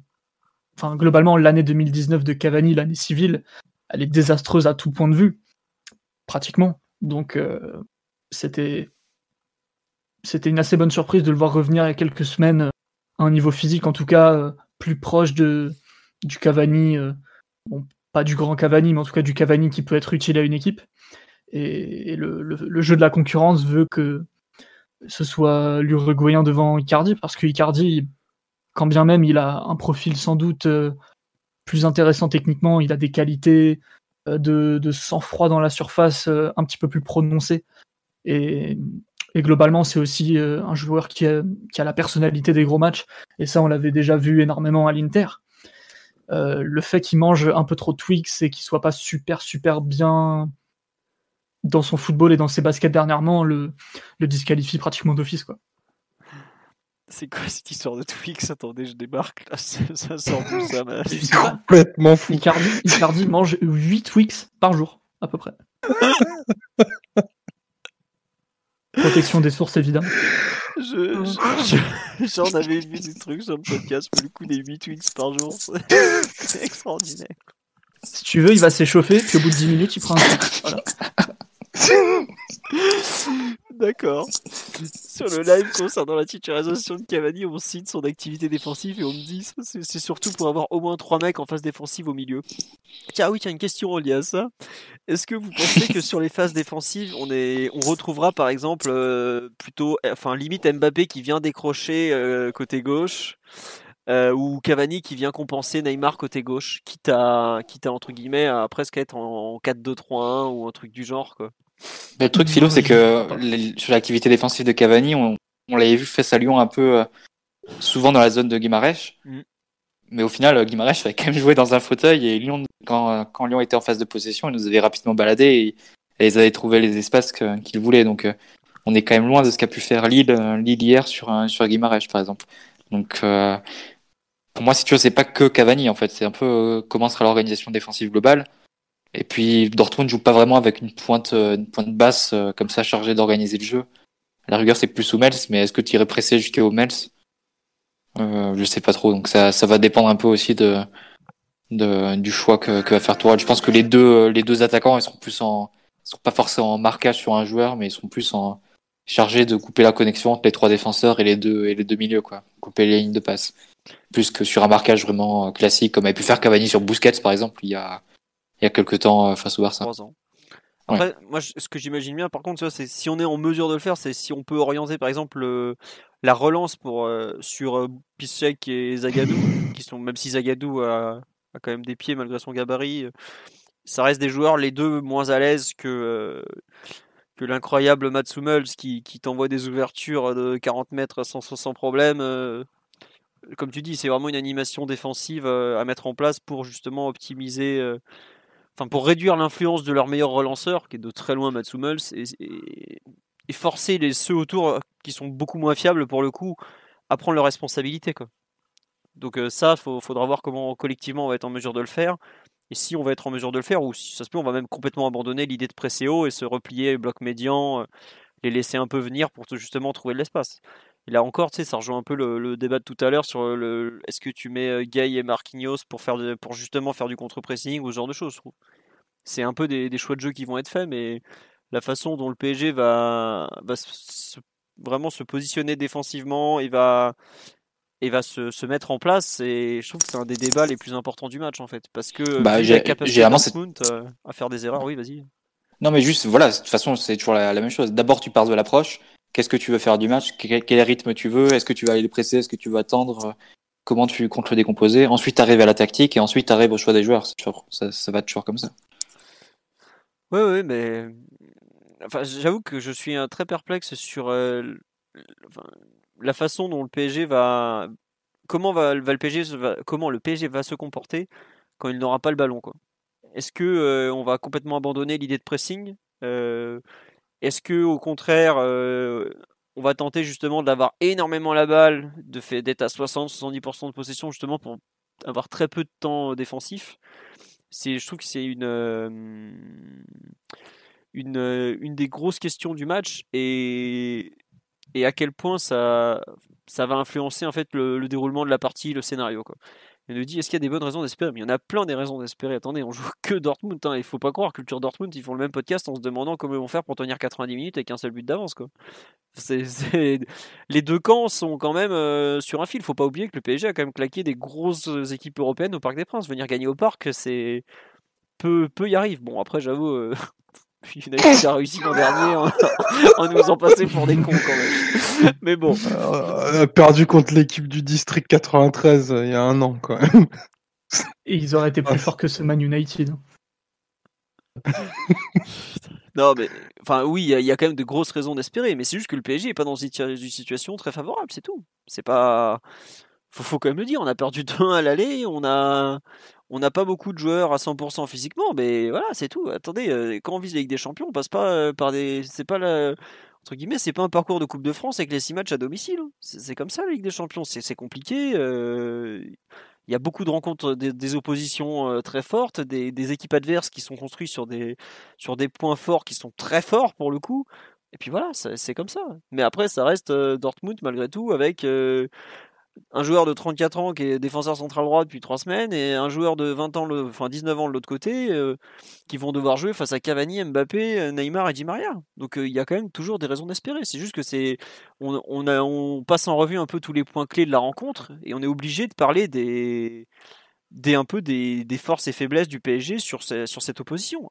Enfin, un point tout bête dont on a à peine parlé Di Maria, mais c'est rare que Di Maria se loupe deux matchs d'affilée, par exemple. Vu le match aller qu'il nous a fait, euh, ça peut vite, euh, ça peut être un grand match pour. Ah bah après, non, c'est Maradona, tu peux être sûr que euh, s'il est proportionnellement bon à ce qu'il a été mauvais au Westfalen, on va avoir du très grand fidéo. Et je n'en doute pas d'ailleurs.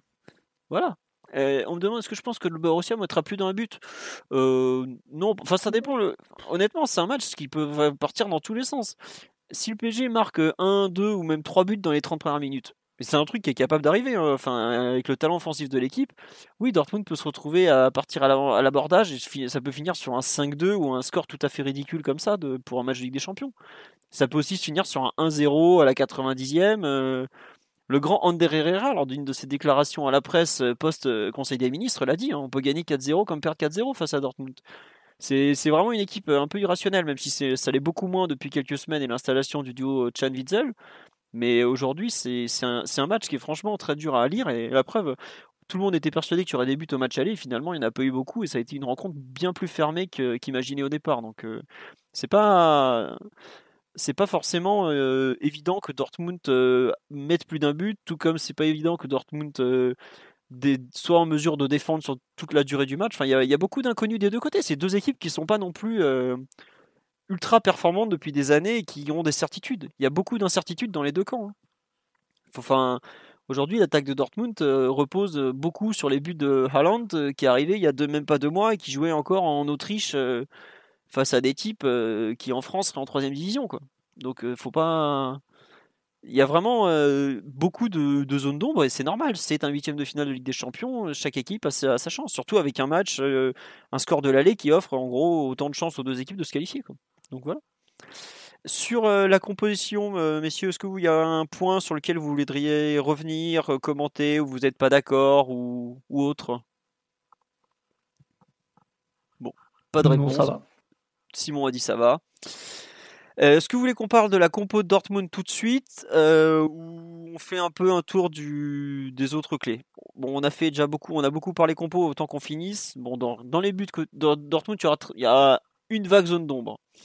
Euh, c'est en gros on attaque. Dans les buts, ça sera Burki, Zagadou à gauche, Pisek à droite, en, puisqu'il joue en défense à 3. Ça sera probablement le, même 3-4-3 parce que le système marche, ils enchaînent les victoires avec, donc il n'y a pas de raison. Et Hummels donc en défense centrale. À gauche, ça devrait être Guerrero, à droite Hakimi. Dans l'axe, forcément, ça sera Chan et Witzel. Et ensuite arrive le côté l'attaque, où il y a quand même quelques doutes. Bon, normalement, Sancho sera de retour dans le 11 de départ. Il n'a pas joué le week-end dernier contre Gladbach.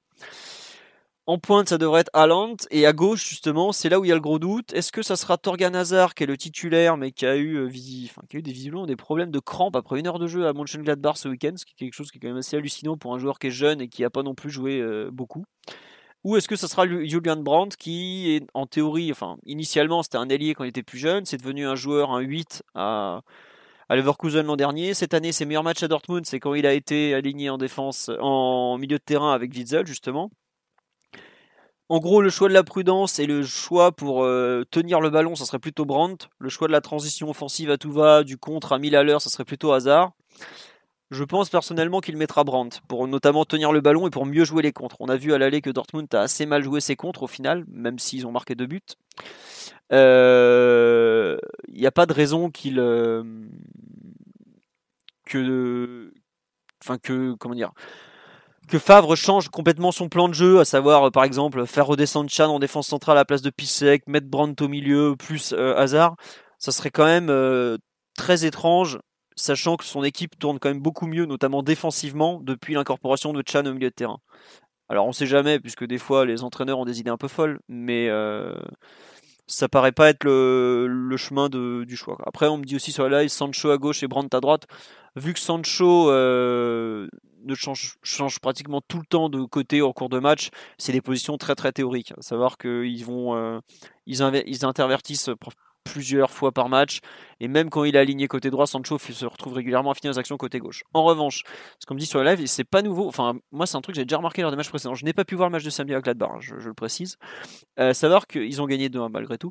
Euh, ils avaient l'air bien émoussés samedi avec des absents. Effectivement, euh, Dortmund a des problèmes pour finir les rencontres depuis un certain temps. Je les, ils avaient rejoué 4 jours après le match aller à, à Brême. Je les avais trouvés vraiment fatigués. Ils jouent qu'un match par semaine, mais je trouve qu'ils ont un.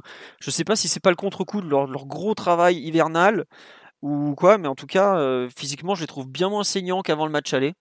À voir ce que ça va donner, mais ça peut être effectivement, si le PSG est capable de, les pousser jusqu'en fin de rencontre et donc euh, de les faire craquer sur la fin, ça peut être un bon point. Mais effectivement, c'est vrai que Dortmund me paraît euh, un peu en train de tirer la langue en ce moment. Donc, à voir si c'est le cas. Oui, Simon? Ils ont assez peu tourné aussi depuis quelques semaines. Et ça peut se comprendre, le fait de vouloir créer une équipe après, pendant, non pas quelques semaines, mais pendant des mois, voire plus d'un an.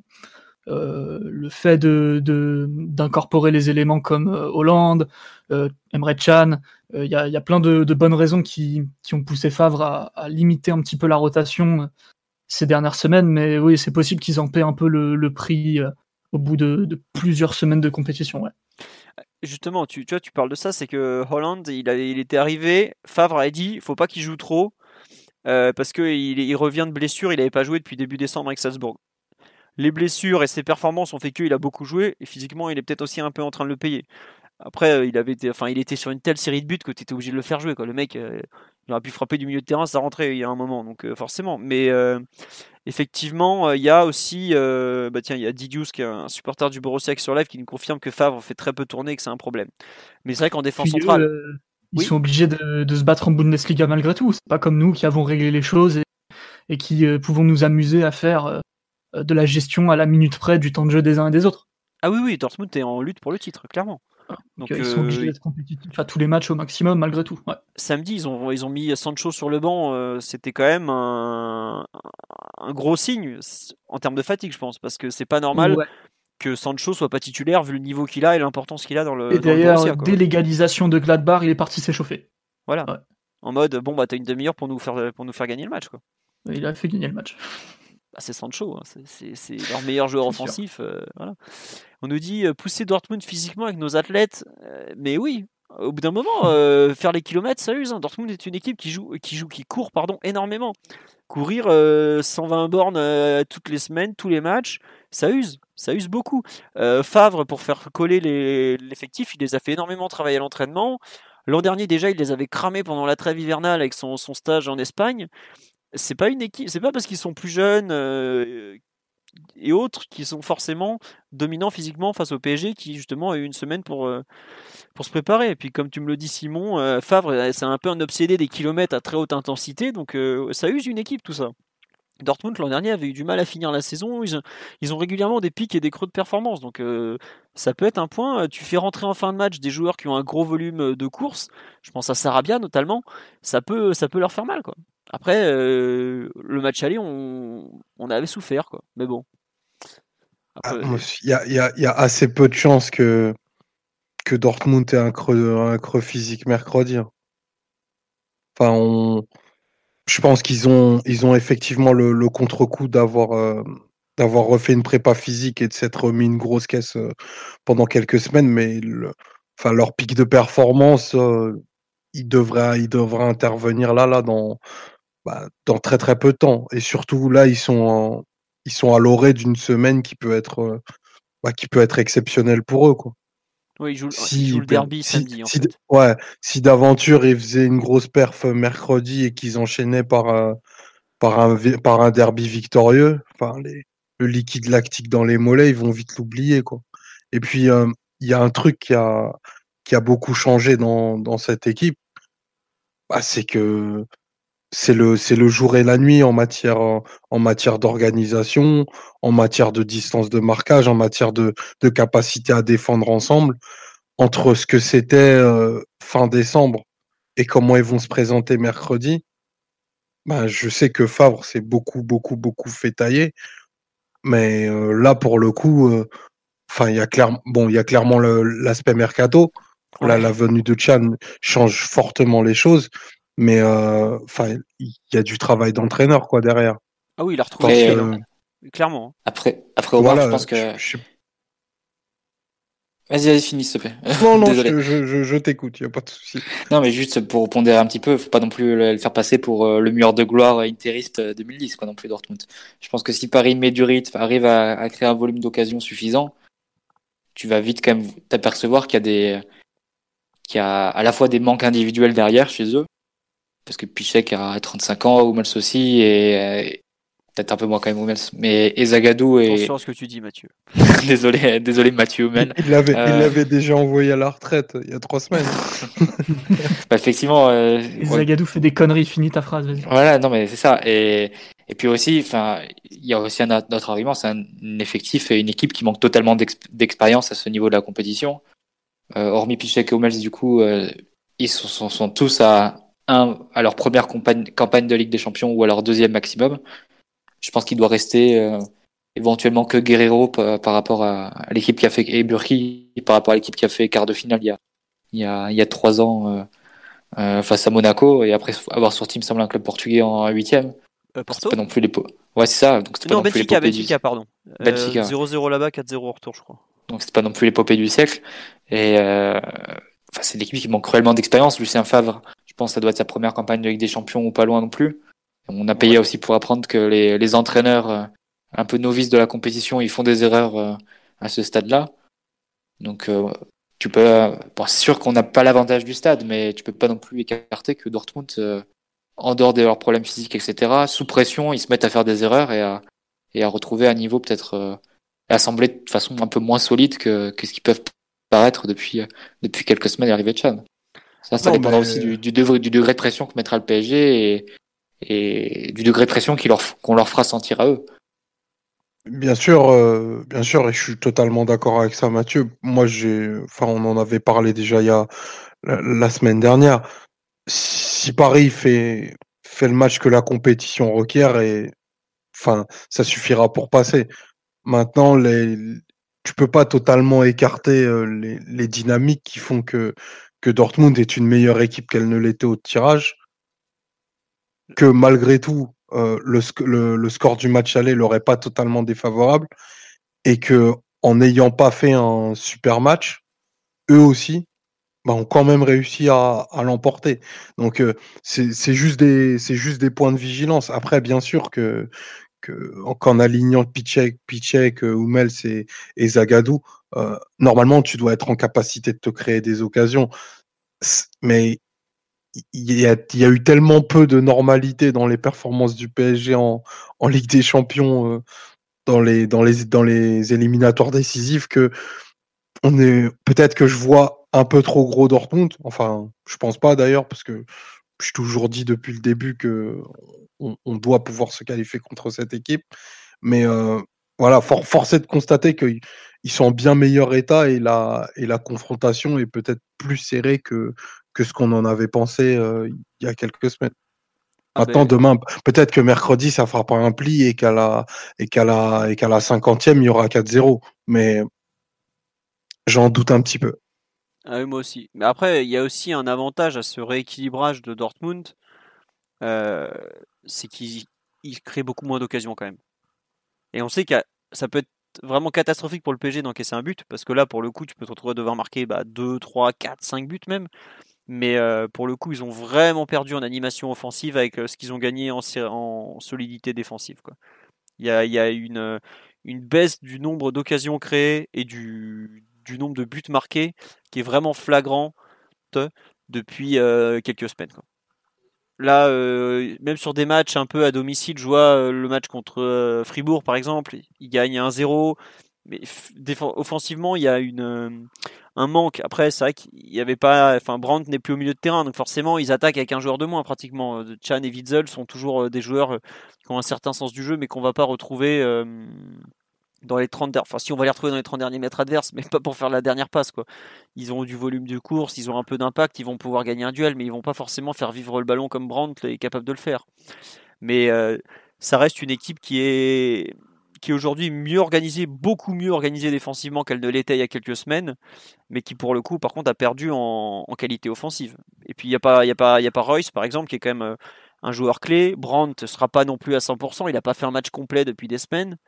Donc euh, bon, il y a quand même un déficit d'expérience assez terrible en défaveur de Dortmund, mais est-ce que ça suffira? Bah, On va espérer que oui. Quoi.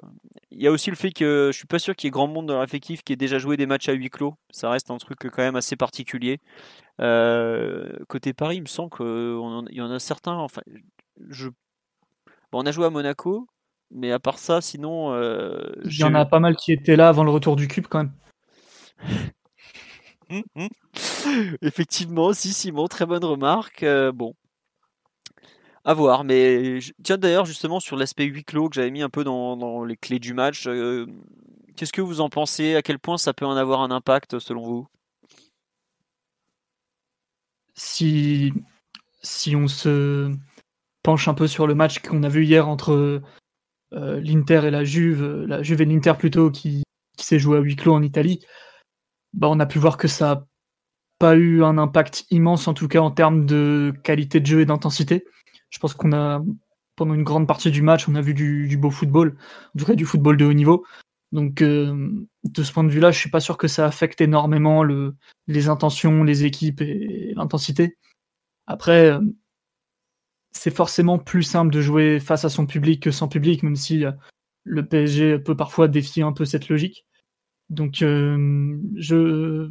après, c'est des, des, choses qui sont tellement de l'ordre de, du, ressenti, du fait de, savoir ce que ça fait d'être sur un terrain de foot à un certain niveau que je pense pas qu'on soit les meilleurs placés pour en parler, mais euh, si une équipe euh, gagne ou perd demain, je pense pas que ce soit dû euh, au huis clos en particulier.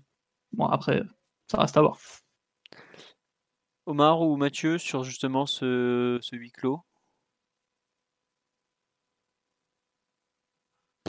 Bon, ça vous inspire euh, bah, Enfin, c'est ça lie plusieurs questions. Donc, euh, ben, déjà, il y a une histoire de santé publique. Donc, euh, forcément, là-dessus, il n'y a pas, il a pas grand-chose à redire. Après, si on, si on tourne qu'autour du terrain, c'est forcément dommageable de, de devoir jouer un tel match à, à huis clos.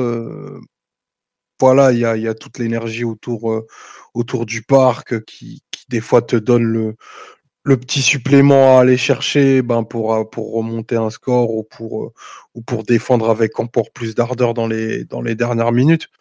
Donc, euh, on l'aura pas maintenant. Voilà, je pense que les joueurs sont, suffisamment solides pour faire, faire abstraction pardon, d'un contexte qui va forcément être très, très, très, très particulier. Puisque, franchement, jouer un match de cette importance avec avec les, les, consignes, les consignes aussi claires qui vont du coup être entendues partout, partout et tous, et, et maximum 12 spectateurs, dont François. Euh, qu'on salue d'ailleurs. Attends, attends que son accrète saute. Attends un peu, s'il te plaît. nous porte pas la poisse. Ouais, je comptais sur lui pour annoncer que j'ai une Citroën à vendre. C'est le bon moment de faire passer le message. Euh, et du coup, t'as perdu ta place en loge, Omar, toi. oui, forcément. Ça, ça, ça, fait chier parce que. Ça... mais il est invité chez Noël pour le match, tu sais, donc c'est pas grave. Ce sera les mêmes petits fours avec un peu moins de bruit, c'est tout. Exactement. Non, par contre, euh, ouais, ah, c'est embêtant, mais euh, bon. Espérons, espérons, on a maintenant on a plus de on a plus d'autre choix que de se qualifier pour pour le quart pour offrir une belle affiche à tout le monde quoi. De toute façon, la compétition sera annulée à partir des quarts, donc se qualifier Ah mais nous, en fait, notre problème, c'est juste de savoir si, euh, si le virus arrivera à Istanbul. Parce que je te rappelle que toutes les étapes avant, pour nous, c'est juste de l'ordre bah, du rodage. C'est des formalités, on va dire. Voilà, c'est du rodage. On expédie les affaires courantes, on reste professionnel à vous parler de l'actualité. On a déjà tous pris nos billets pour Istanbul, c'est sûr. Un grand happening là-bas le, vendredi soir d'ailleurs. Préparez-vous. Et ramenez les Twix. Euh, d'ailleurs, euh, Simon tout à l'heure m'a demandé euh, quel parfum de Twix l'ami Mauro préfère entre chocolat blanc et j'ai plus les autres parfums. Il prend, il prend des extras. D'ailleurs, il compte sur toi, Philo, parce que dans ton pays, il y a plus de Twix que chez nous. C'est possible. non, juste sur le huis clos, pour finir, j'ose espérer qu'aucun joueur n'osera si défaite ou élimination il y a, avancer cette excuse pour justifier quoi que ce soit. Parce que là, ça sera vraiment le. Tu n'as aucun doute que ça arrivera. Tu n'as aucun doute que ça Euh, arrivera. Non seulement j'ai aucun doute que ça tu le arrivera, savais.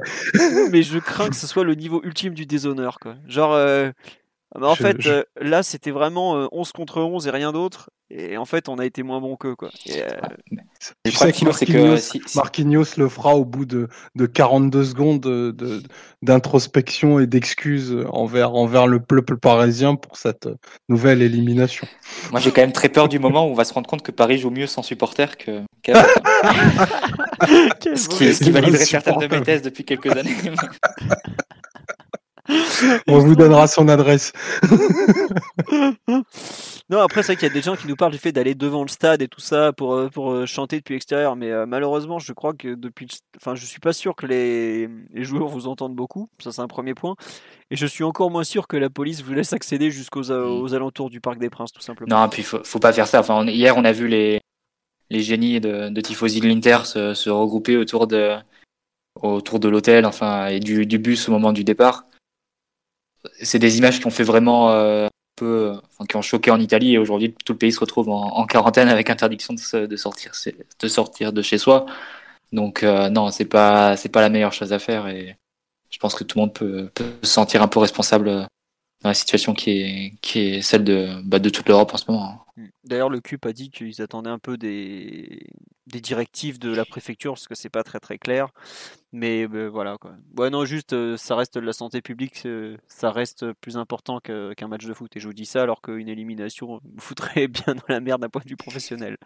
Donc je suis d'autant plus, d'autant mieux placé pour vous en parler quand même. Euh, sur les autres euh, points autour du match, euh, le, bon, le manque de rythme, on en a parlé via les joueurs, le huis clos, l'expérience. Il y a des gens qui nous disent que l'expérience ne compte pas et que me cite l'exemple de l'Ajax l'an dernier. Mais si l'Ajax ne perd pas l'expérience sa demi-finale retour en menant 2-0 à la maison, je ne sais pas à quoi sert l'expérience. Et surtout l'Ajax, c'est justement tu fais bien de parler du match retour parce que c'est un peu le, seul moment durant la compétition où ils ont eu quelque chose à perdre. Parce que tout le reste, à chaque fois, ils n'étaient pas favoris face au Real. En plus, ils n'avaient pas un bon, un bon résultat après l'aller. Ils sont allés gagner au Bernabeu. Pareil, ils, sont, ils sortent de l'aller, ils sont pas qualifiés actuellement face à la Juve. Ils vont, ils vont gagner au retour. Et c'est vraiment, c'est vraiment en demi-finale, quand ils ont eu quelque chose à jouer, que là, ils ont commencé à, à sentir un peu la pression. Et c'est Fernando Llorente sur des longs ballons, sur du jeu rudimentaire au possible, qui les a mis, euh, qui les a mis en difficulté. Donc, tu sais pas du tout. De Lucas dans leur nerf. tu sais pas du tout comment, tu sais pas du tout comment peut réagir une équipe extrêmement jeune si elle est mise sous pression. Et je vous, je entendais la semaine dernière euh, faire votre débat sur, euh, sur le rythme que doit mettre le PSG, sans parler de, se jeter à l'abordage, etc. Moi, ça me paraît quand même évident que Paris doit chercher à un peu enflammer le match et, et en tout cas créer un volume d'occasion assez, assez conséquent parce que parce que tu sais pas comment peut réagir cette équipe de Dortmund si elle est mise sous pression, si elle encaisse un but rapidement. C'est une équipe ultra jeune qui, qui a jamais eu à gérer ce genre de, de situation ou de match un peu, un peu tendu. Euh, et puis aussi, même d'un point de vue du, du PSG, enfin, autant avec d'autres équipes, tu peux dire que tu peux faire le match de, de gestion, etc., calculer tes efforts et tout ça, mais je crois pas que ça aille vraiment très bien à cette équipe du PSG, encore plus prévu de Verratti, qui, qui reste le seul à pouvoir organiser un match de Ligue des Champions euh, un peu à lui seul. Oui, oui, oui. Mais tiens, justement, c'est un, c'est- on va finir là-dessus un peu ce pré-Dortmund-Paris, enfin PSG-Dortmund. Puis on est déjà 1h26 sur un match qui n'a pas encore eu lieu, donc ça promet.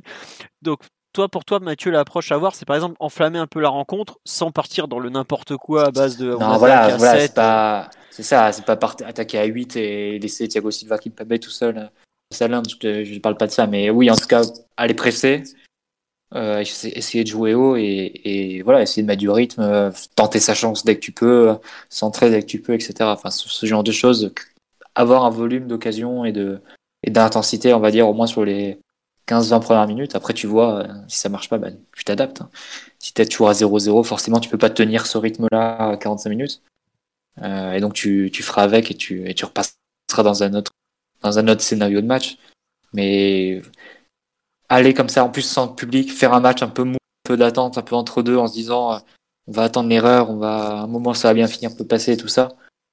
Je sais pas, je, je pense pas que Paris soit vraiment très équipé pour, euh, pour le faire. Après, bon, on sait jamais, hein, c'est un match de football, tu peux le gagner de mille façons. il raté suffit- plus. hein. après, ça reste un match de football, tu peux le gagner de mille façons. Hein. Il suffit pas de. tu sais que tu dois pas gagner 4-0 hein, demain.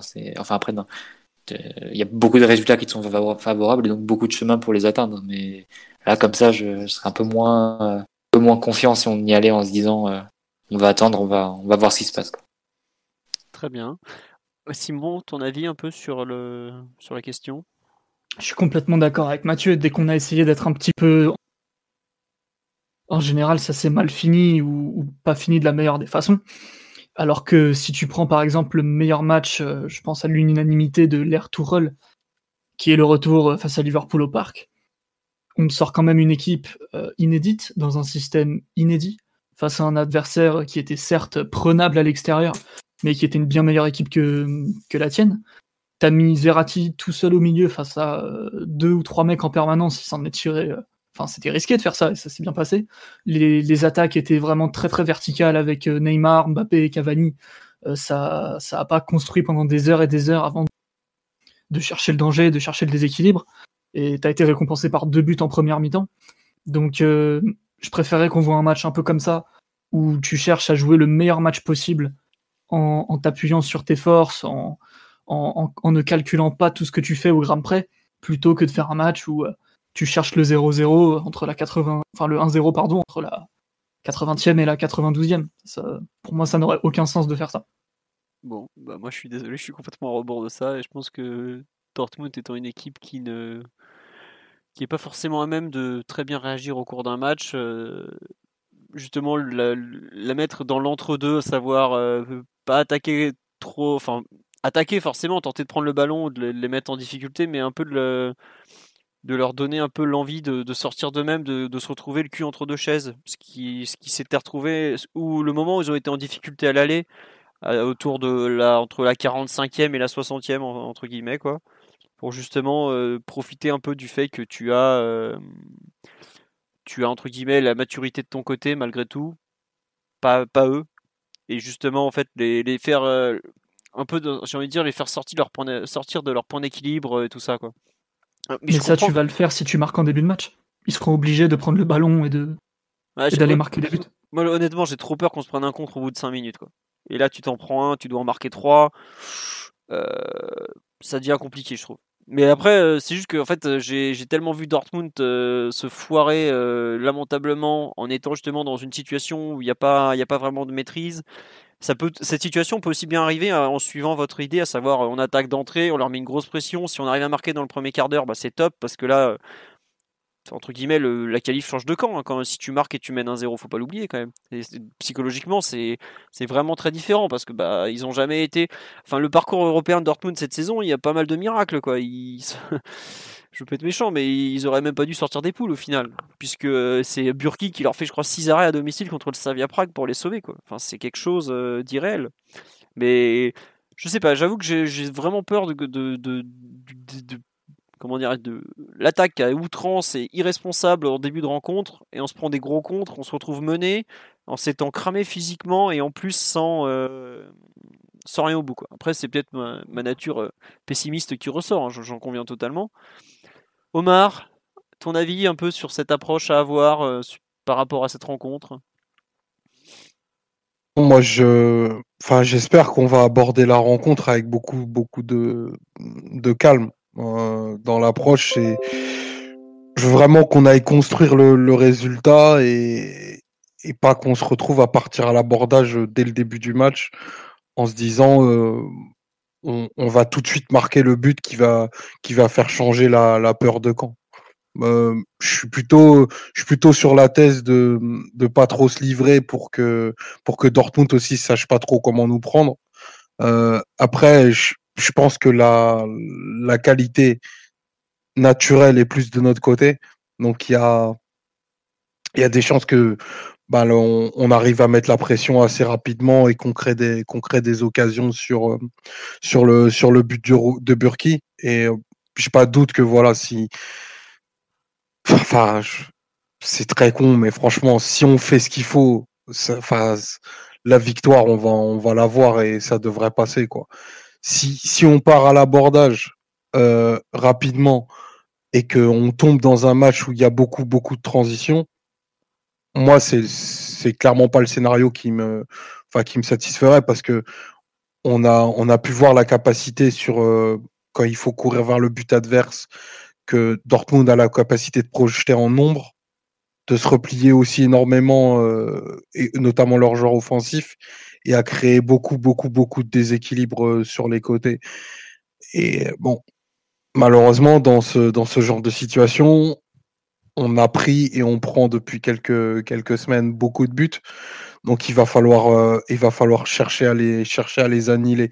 Donc ça, ça passe par des temps de possession qu'on sait qu'on aura peu ou pas, mais il va vraiment falloir maximiser le, le, le peu, le peu d'action où, où, on va pouvoir placer des, des séquences à 15-20 passes et sanctionner par du tir et des buts. Quoi. Donc il, il va falloir qu'on sorte un peu de, de, de, de ce que l'on fait d'habitude, notamment je pense euh, en termes de, en termes de frappe au but, même s'il y a eu du mieux depuis, depuis deux, trois semaines, pour euh, bah, justement pouvoir frapper, hein. Franchement, non, faut pas. Quand tu as, vu Roman Burki dans le but d'en face, faut jamais hésiter à frapper.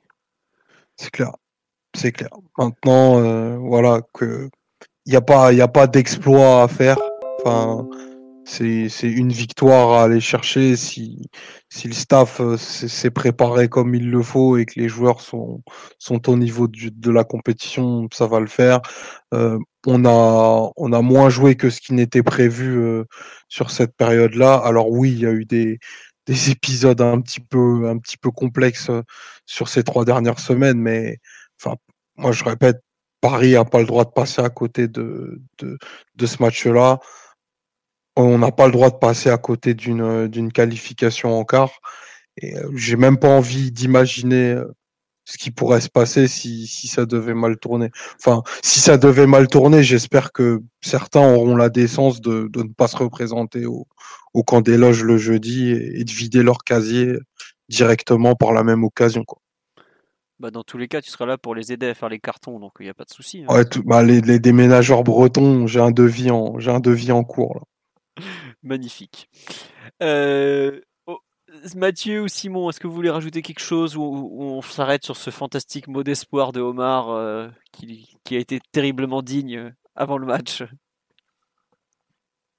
Rien à ajouter, sinon que je pense qu'on va qu'on va passer sans, sans, trop de soucis. Voilà. D'accord, ok. Bon, étonnant, je, je suis le seul à être euh, un peu moins positif que vous, mais bon, je, le souhaite en tout cas, évidemment. Euh, sinon, on nous dit la cata serait de mener toute la rencontre 1-0 et de se prendre un contre son camp à la dernière minute. Ça, c'est un scénario qu'on pourrait connaître, tiens, c'est pas mal ça. on n'avait pas. Si, non, à la le but à la dernière minute, on a déjà eu, donc euh, faut trouver autre chose. Mais on. Ouais, puis on l'a eu plusieurs fois. on l'a eu plusieurs fois. On la tire souvent cette carte-là. on connaît un peu trop, donc voilà. Bon.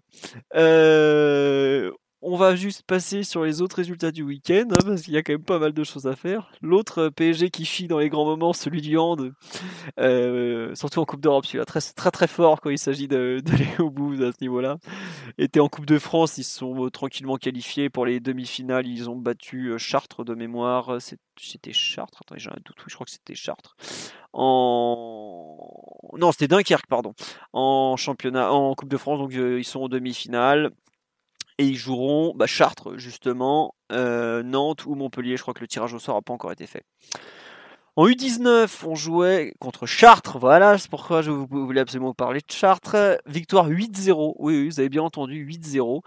Euh, Mwendo a mis un quadruplé, mais enfin, on avait sorti une équipe euh, cheat code hein, avec Aouchiche, euh, Mwendo, donc euh, bon, des joueurs qui ont plus grand chose à faire à ce niveau-là. donc bon, Mbesso en défense centrale également. Euh, but de Pembele qui ouvre le score. On a ensuite Naguera qui, qui met le 2-0. Kalimundo qui met le 3-0. Re Kalimundo sur un centre de l'Arkèche pour le 4-0. Re Kalimundo pour le 5-0. Euh, Pembele qui s'offre un doublé euh, pour le 6-0 sur un coup franc de Ruizatil.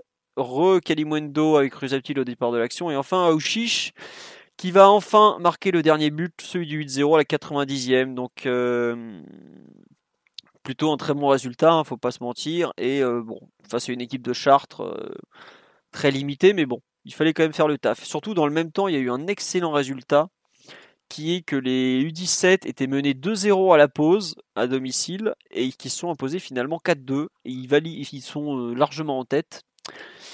Non, ils sont pas largement en tête de leur poule. Qu'est-ce que je vous raconte? Ils sont en tête de leur poule, mais en tout cas, euh, c'est une bonne chose. Non, non, c'est bien ça. Ils sont largement en tête. Excusez-moi, je confonds un peu tout. 8 points d'avance sur le Lance qui avait fait match nul. Visiblement, en U17, but de Garbi par deux fois, Noiro et Gassama. Donc un très bon résultat.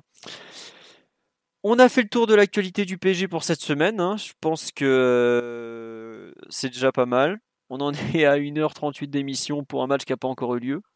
On vous a fait, euh, Victor, que vous connaissez pour ceux qui écoutent le podcast depuis, bien longtemps, a fait deux analyses sur le match aller. Si vous voulez vous replonger dedans avant le retour, concernant l'animation offensive et défensive, tout ce qui est allé, tout ce qui n'est pas allé. C'est sur le site, euh, c'est à la une notamment, donc euh, n'hésitez pas à aller le lire, c'est très intéressant.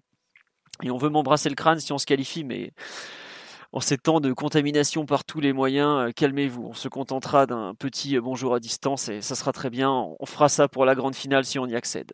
Sur ce, merci pour votre fidélité. À jeudi soir, probablement pour le podcast du débrief ou du massacre. Et bon match à tous. Voilà, bonne soirée tout le monde. Ciao ciao. Ciao. Salut les gars. Allez, pareil. Hein. Imagine the softest sheets you've ever felt. Now imagine them getting even softer over time. That's what you'll feel with Bowl and Branch's organic cotton sheets. In a recent customer survey, 96% replied that Bowl and Branch sheets get softer with every wash. Start getting your best night's sleep in these sheets that get softer and softer for years to come. Try their sheets with a 30-night guarantee. Plus, get 15% off your first order at bowlandbranch.com. Code BUTTERY. Exclusions apply. See site for details.